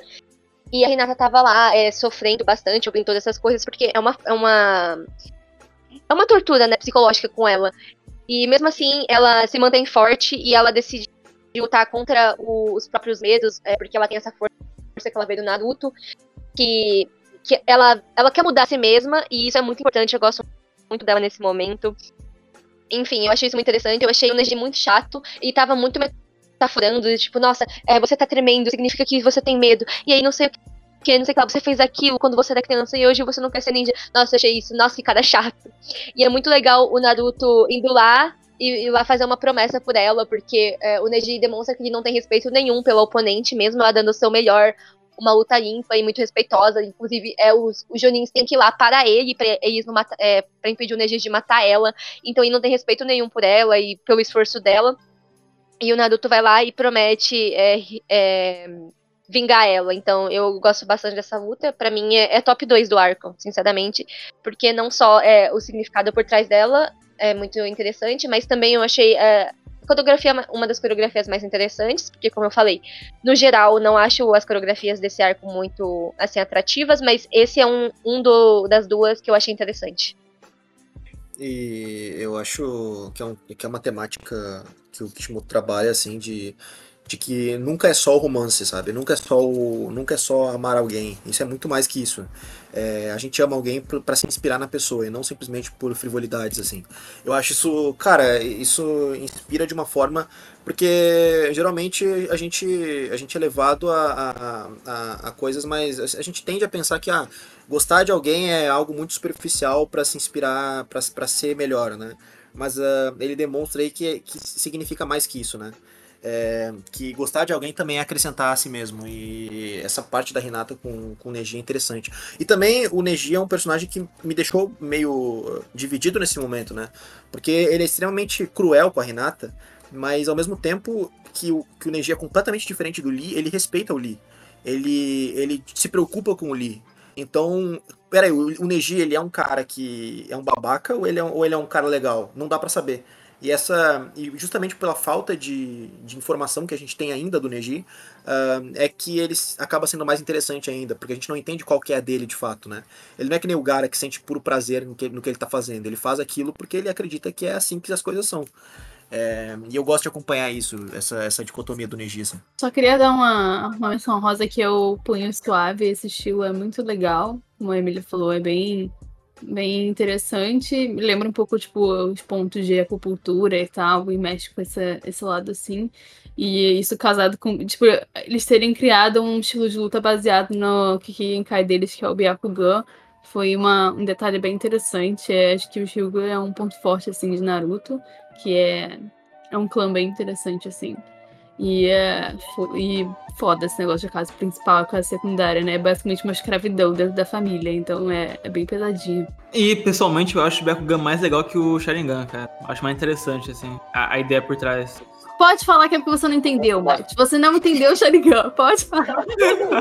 não, eu, eu, eu, li, eu li os balões de texto mais de uma vez, eu vi a aplicação prática disso do Kakashi, achei mid, achei qualquer coisa. Eu prefiro a ideia do Bakugan também, tô contigo, Mike. Tamo junto, eu e você, juntos, contra todos, contra todos. É, ok, né? Neji quase assassina a Hinata, só que aí chega todo mundo ali pra parar ele, né? Os examinadores, o Kakashi, a Anko, enfim, Prenai. E, cara, isso me lembra bastante cenas que acontecem tanto no Big Tree mesmo, não no One Piece, mas rola em Bleach, né? Quando todos os Vice Arts eles param o Ichigo. E mais recentemente, em termos de. Vai, esse, esse arco aí seria o D1001, D1000 por aí. E é, Black Clover, por exemplo, tem a cena que todo mundo lá no torneio vai parar o final que vai matar quase o seu, irmão, tá ligado? Todo mundo tá lá por ele. Ah, cara, esses, esses momentos assim, todo mundo chega pra parar, é muito foda, cara. Hypa muito, cara. Fica aí, tá porra, mano. Essa parte é muito legal. Gosto uhum. bastante. Enfim, a luta é essa, né? O Naruto ele fica muito frustrado, muito puto, né? E promete que vai se vingar. Né? Vai vingar a Hinata e vai fazer, vai esculachar o Neji, né? Já deixar ali uma. Então, tanto o Sasuke quanto o Naruto eles têm raiva do Neji de algum jeito. Não raiva exatamente, mas tem, tem uma rivalidade ali com ele. Aí vamos então pra penúltima luta, né? Que é a oitava. E aí é. Cara, é, é a luta, né? É, a oitava luta é Gara vs Rock Lee, né?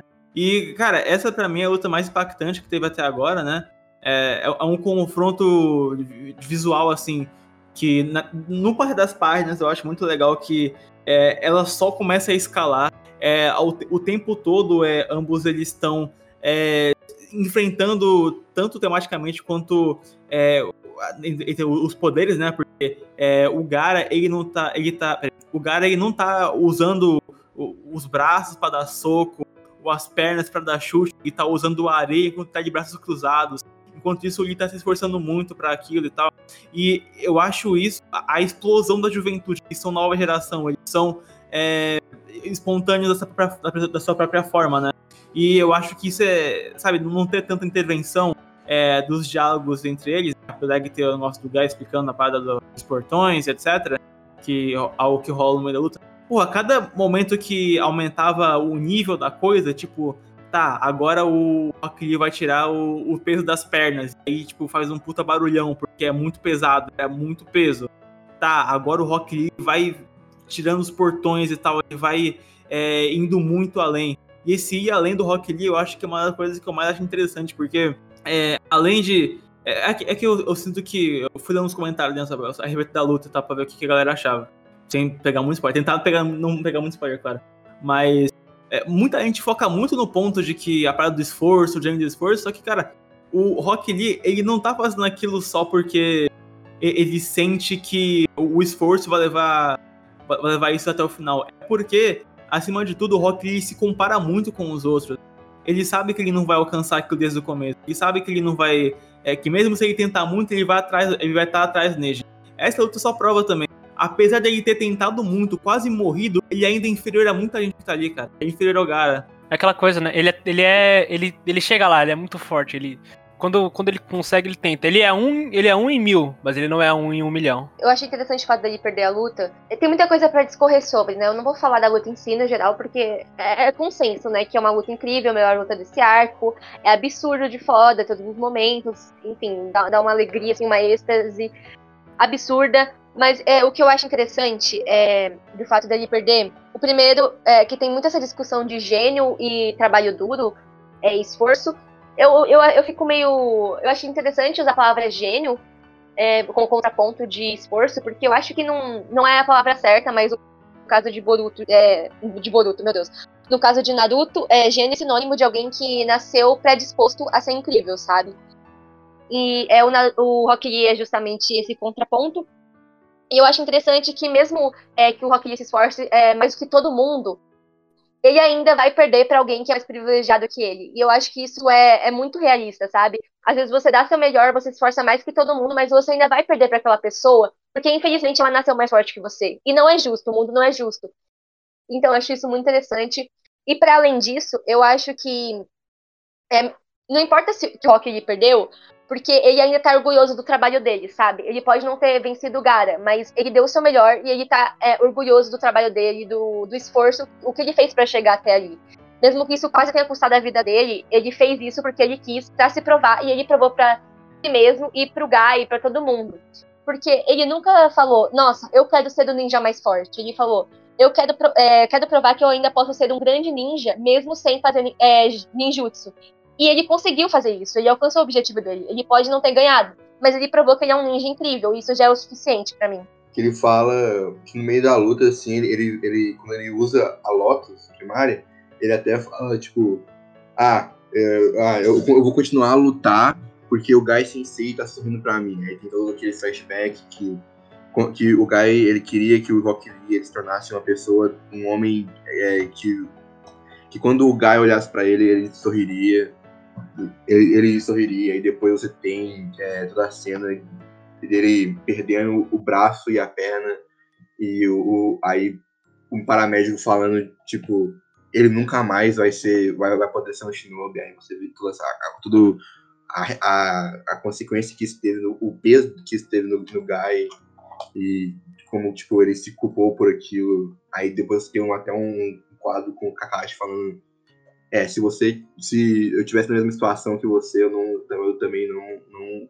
Também deixaria o meu aluno se matar por esse objetivo. Porque é tudo que o Lee tinha, tá ligado? Então, é, é, é, é uma luta muito impactante, assim. Tanto, tanto em coreografia e tanto em significado. Toda a temática que ronda o Lee, ela é, ela é muito identificável, assim, porque ele é o clássico underdog, mas ele, mas ele tem muito. Uh, mas ele tem muita coisa de um humano comum, né? O, o claro que, dadas as devidas proporções. É, o Lee, ele é, um, ele é um personagem que, assim, o, a diferença do Lee para alguém que é considerado gênio é que o Gara e o Neji eles não, eles não têm consequências internas por usarem as habilidades que eles utilizam. Enquanto que tudo que o Lee faz, desde o treinamento até a habilidade dele dos portões, prejudica o próprio corpo dele. E essa é a diferença em Naruto para um cara que se esforça para um gênio, por exemplo, né?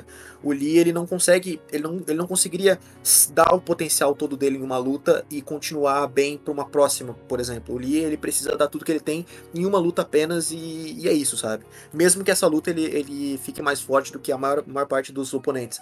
Tanto que se o Lee tivesse lutado contra qualquer um ali, eu tenho, eh, eu tenho muita convicção disso, fora o Gara, né? Ele teria vencido. Só que mesmo que ele tivesse vencido, a consequência no corpo dele seria tão grande que é possível que ele não conseguiria se classificar para a próxima fase. Ele não conseguiria utilizar o corpo dele para a próxima fase, justamente uh, porque, enfim, é, é, as consequências são muito grandes. E a gente vê o Ulisses se esforçando todos os dias para ser alguém melhor, faz a gente se identificar muito com aquilo. E a gente se sente um pouco injustiçado porque a gente se coloca no lugar do Lee, né? De que, poxa, a gente se esforça tanto às vezes para ser melhor e a gente não consegue chegar lá.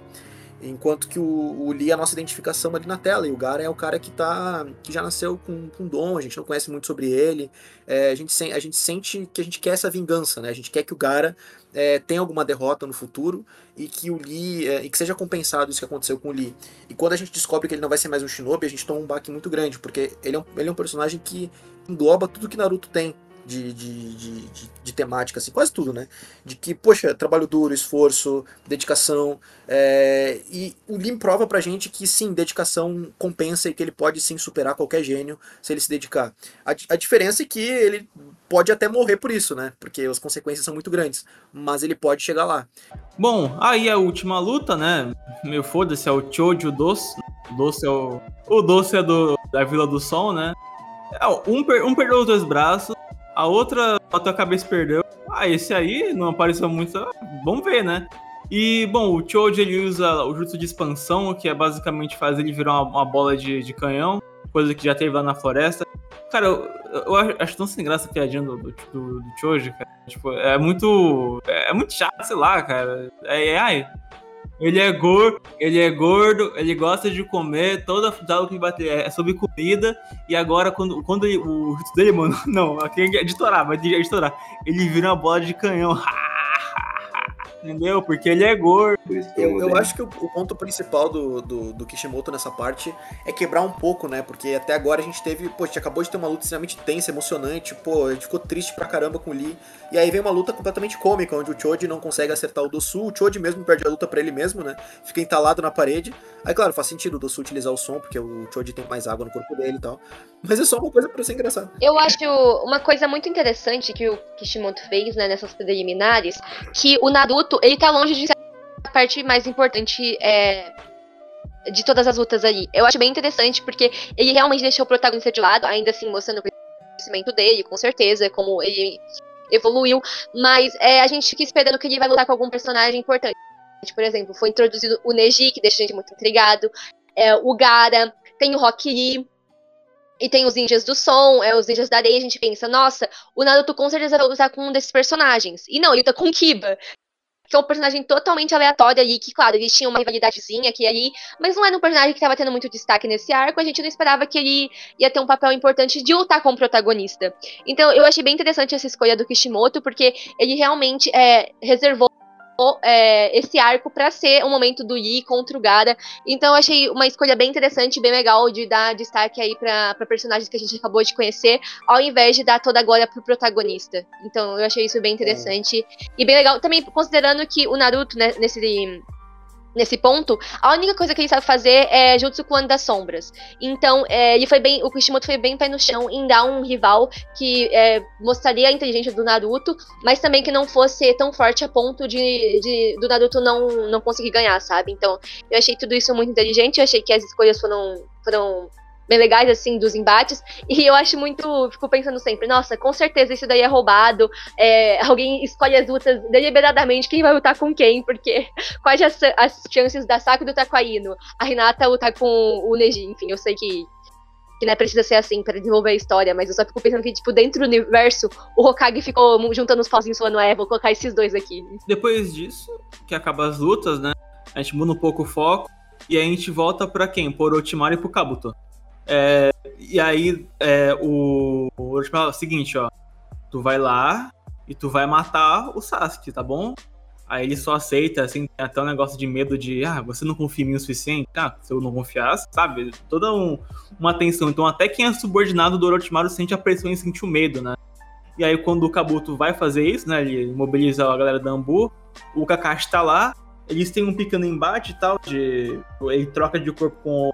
Não é nem troca de corpo, ele só se disfarça mesmo, né? E aí ele consegue fugir, o Kabuto. Então, tá, agora ele sabe que ele é um, um traidor. Pelo menos alguma pessoa sabe dessa porra. Enfim, né? Eu, eu fiquei muito intrigada porque o, o fala basicamente pro Kabuto, mata o Sasuke.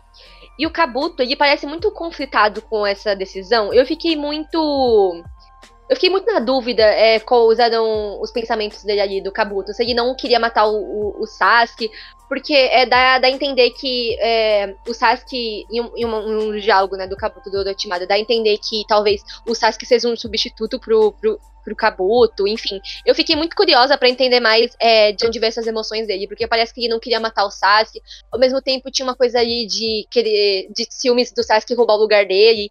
Enfim, eu fiquei muito conflitada, eu fiquei interessada em saber mais sobre o Kabuto e sobre o que ele pensa de verdade. É que no, no, quando o Kabuto ele vai, ele vai, ele vai ele tá na sala para matar o Sasuke, ele tem um certo tipo de compaixão, porque é, ele fala assim, ah, é, infelizmente, nós dois fomos crianças que nos, nos destacamos, atraímos atenção, por, e, e por isso o Orochimaru é, é, atacou a gente, tá ligado? Então ele sente uma certa, um certo tipo compaixão pela situação do Sasuke.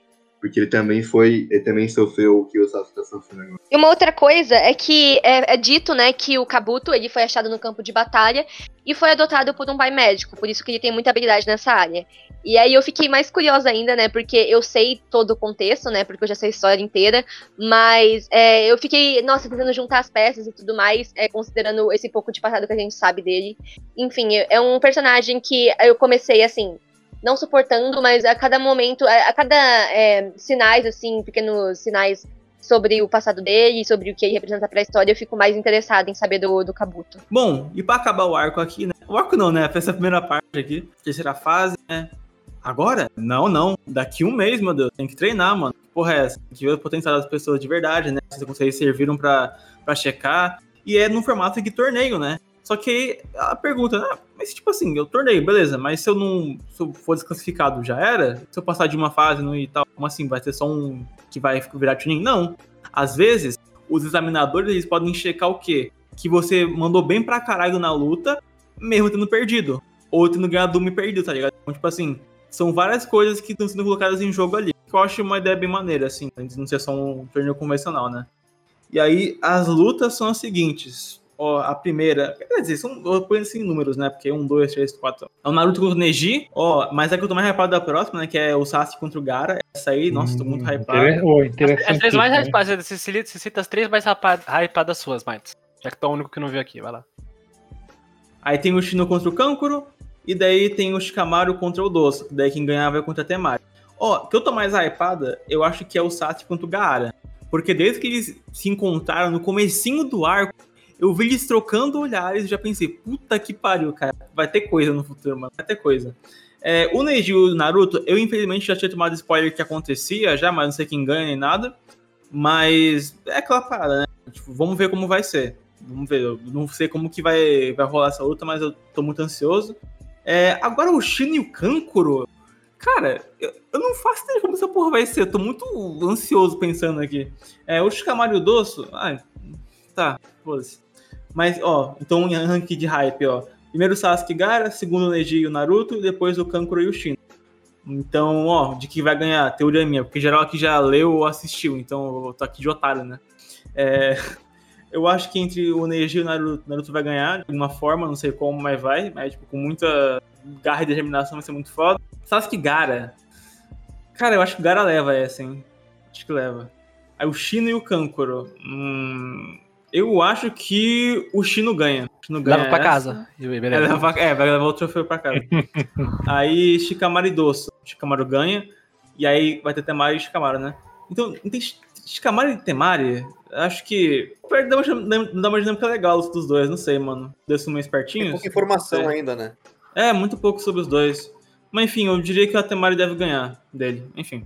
Essa é a minha, minha teoria, né, do que vai acontecer no futuro. E é assim que o arco fecha, né? Ou essa primeira metade, claro. E aí, só na parte 2, né, que a gente vai. Pode falar, pode falar. Assim como o Martus é, tá, tá ansioso, né, pra, pra Gara vs Sasuke, foi a que eu mais fiquei animada também quando eu tava assistindo. Eu fiquei, mano, eu preciso ver isso. Era a luta que eu mais esperava, juro. Eu fiquei, nossa, eu quero muito ver isso. Porque eu gostava muito do Sasuke, né? Ainda gosto, mas enfim. E bom, basicamente é aí que acaba, né? É, beleza. Então daqui um mês é isso. Vamos parar, treinar, descansar, ver se vai aprender novas técnicas. Não sei. Não sei, vai ter um novo treinador, não sei. Vamos ver, né? É, eu sei alguns spoilerzinhos né, da parte 2, não vou falar aqui porque eu não quero ter. Não quero que alguém confirme nos comentários ou aqui na cal, ou só de alguns somzinhos que confirme isso. Eu já tomei um, um reactor. E enfim, né? É, próximo, próxima parte é do capítulo 89 por 138. E eu vou agora chamar um por um para dar o tchau e junto do tchau dar a conclusãozinha sobre essa primeira metade. Bom, esse foi um arco muito, muito incrível, muito icônico por várias razões. É, gostei muito de como Kishimoto trabalhou cada personagem, mostrou as suas habilidades diferentes, é, mostrou as motivações, as ambições de cada um. E também deixou com grandes expectativas para o que vem a seguir. É, os destaques com certeza, com certeza foram o Rock Lee, o Gara, a Sakura também, um grande papel nesse arco. É, o Sasuke é, teve um, um papel muito interessante também pra gente ver é, ele ficando cada vez pior, no sentido de se sentir cada vez mais fraco. Enfim, é, tudo nesse arco eu acho muito interessante. Acho que o Kishimoto equilibrou tudo muito bem. E é, dá para entender porque é tão famoso, tão popular, tão conhecido e tão falado. E é isso, tô feliz de comentar mais um arco, estou ansiosa para os próximos. Obrigada por ouvir e escute os próximos que estão vindo e o, o primeiro que saiu. Abraços. Gabi? Bom, gente, eu gosto muito desse arco, eu gosto das lutas preliminares, principalmente. É, foi bom comentar aqui, só comentando, né, mais uma vez, eu acho incrível como o Kishimoto trouxe vários designs diferentes, vários personagens diferentes, e todos eles são conseguem marcar a gente de alguma forma. E eu acho interessante, inclusive, que os times, os uma meio que uma receita de ter, como o Talion falou, um extrovertido bem empolgado, assim, que eu considero como o espírito da equipe, um, um cérebro assim, feio calculista, igual o Sasuke ou o Neji, e uma, um que é mais coração, né? Então eu acho interessante como ele consegue criar esse padrão aí dos times, mas de forma diferente, cada um deles tem suas particularidades. Então, foi bom comentar e tô doida pra comentar o próximo também. Gosto de Gara Versace. Beijo, galera. Dart. É, o arco, o primeiro arco, o arco, o famoso arco dos Abos, o arco, o arco na Vila da Neva, para mim, ele foi um ótimo, um ótimo início, mas para mim, ou eu acho que o Exame Chunin que de fato popularizou Naruto, ele quem expandiu o, o que Naruto é a, a, tantos personagens e a tantas tantos temas e a, tanta, a tantas coisas icônicas que iniciaram aqui, sabe? Que eu acho que esse esse arco ele é, ele é muito importante e impactante na minha, na minha vida pessoal, sabe? Eu acho que um dos. Um, o meu primeiro contato com Shonen, assim, que eu parei e, e assisti do início, do início ao fim, foi iniciando nesse arco, né? Quando eu tava assistindo na TV. Depois eu fui pesquisar mais sobre Dragon Ball, One Piece, mas o a, meu primeiro contato, contatinho, foi justamente nesse arco o, o episódio da, da luta do. Da, da galerinha contra o trio do som na, na floresta tal, foi bem impactante para mim, é muito importante. E, e, eu gosto de. Acho que todos os trechos para mim são highlights grandes de Naruto, assim, todos tem momentos que eu penso assim, penso com saudades, com carinho. Uh, e, e é isso, né? Ótimo, ótimo marco para Naruto, ótimo segmento, tá expandindo, tá crescendo, tá ficando mais interessante.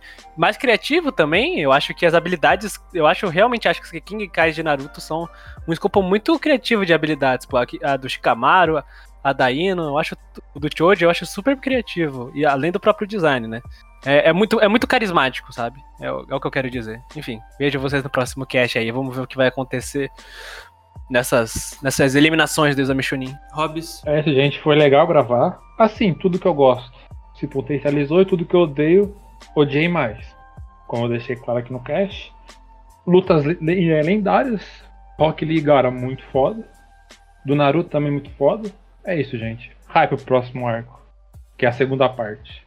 Até mais, gente. Talion. É, eu sou meio conflituoso se esse é meu arco favorito de Naruto ou não. Eu acho de Naruto clássico, né? É, no Shippuden, eu não sei também. eu sou muito indeciso, mas é, talvez do clássico seja meu, meu, meu arco favorito mesmo. Não, não, não é meu arco favorito de Naruto Shippuden, lembrei agora, mas isso não, é, não vem ao caso agora. É, mas é um dos meus arcos favoritos, com certeza. Tá no top 3 aí, com, sem dúvida nenhuma. É muito marcante também na minha vida, como o Gart falou, eu, passei, eu também passei minha infância inteira assistindo. Reassisti diversas, milhares de vezes no SBT esse arco. Mais do que eu reassisti Naruto inteiro, eu reassisti esse arco. Então, eu lembro de ter até fala dos personagens de cabeça, tudo, do, do mangá também. É, e é, e eu, eu guardo com muito carinho, assim, foi uma parte muito importante na minha vida, é muito especial, especialmente as lições que são trazidas. É, esse arco, por mais que eu goste muito dele também na, na ação e tal, uh, ele me pega muito na emoção, né? Acho que a parte mais interessante para mim é a emoção que ele traz. Na luta do Naruto, especialmente, me emocionou muito, a do Rock Lee também. É, com o tempo eu aprendi a apreciar mais essas lutas, cada luta que, que tinha nesse arco. É, o destaque das minhas três favoritas é a da Hinata, do Naruto e do, e do Rock Lee.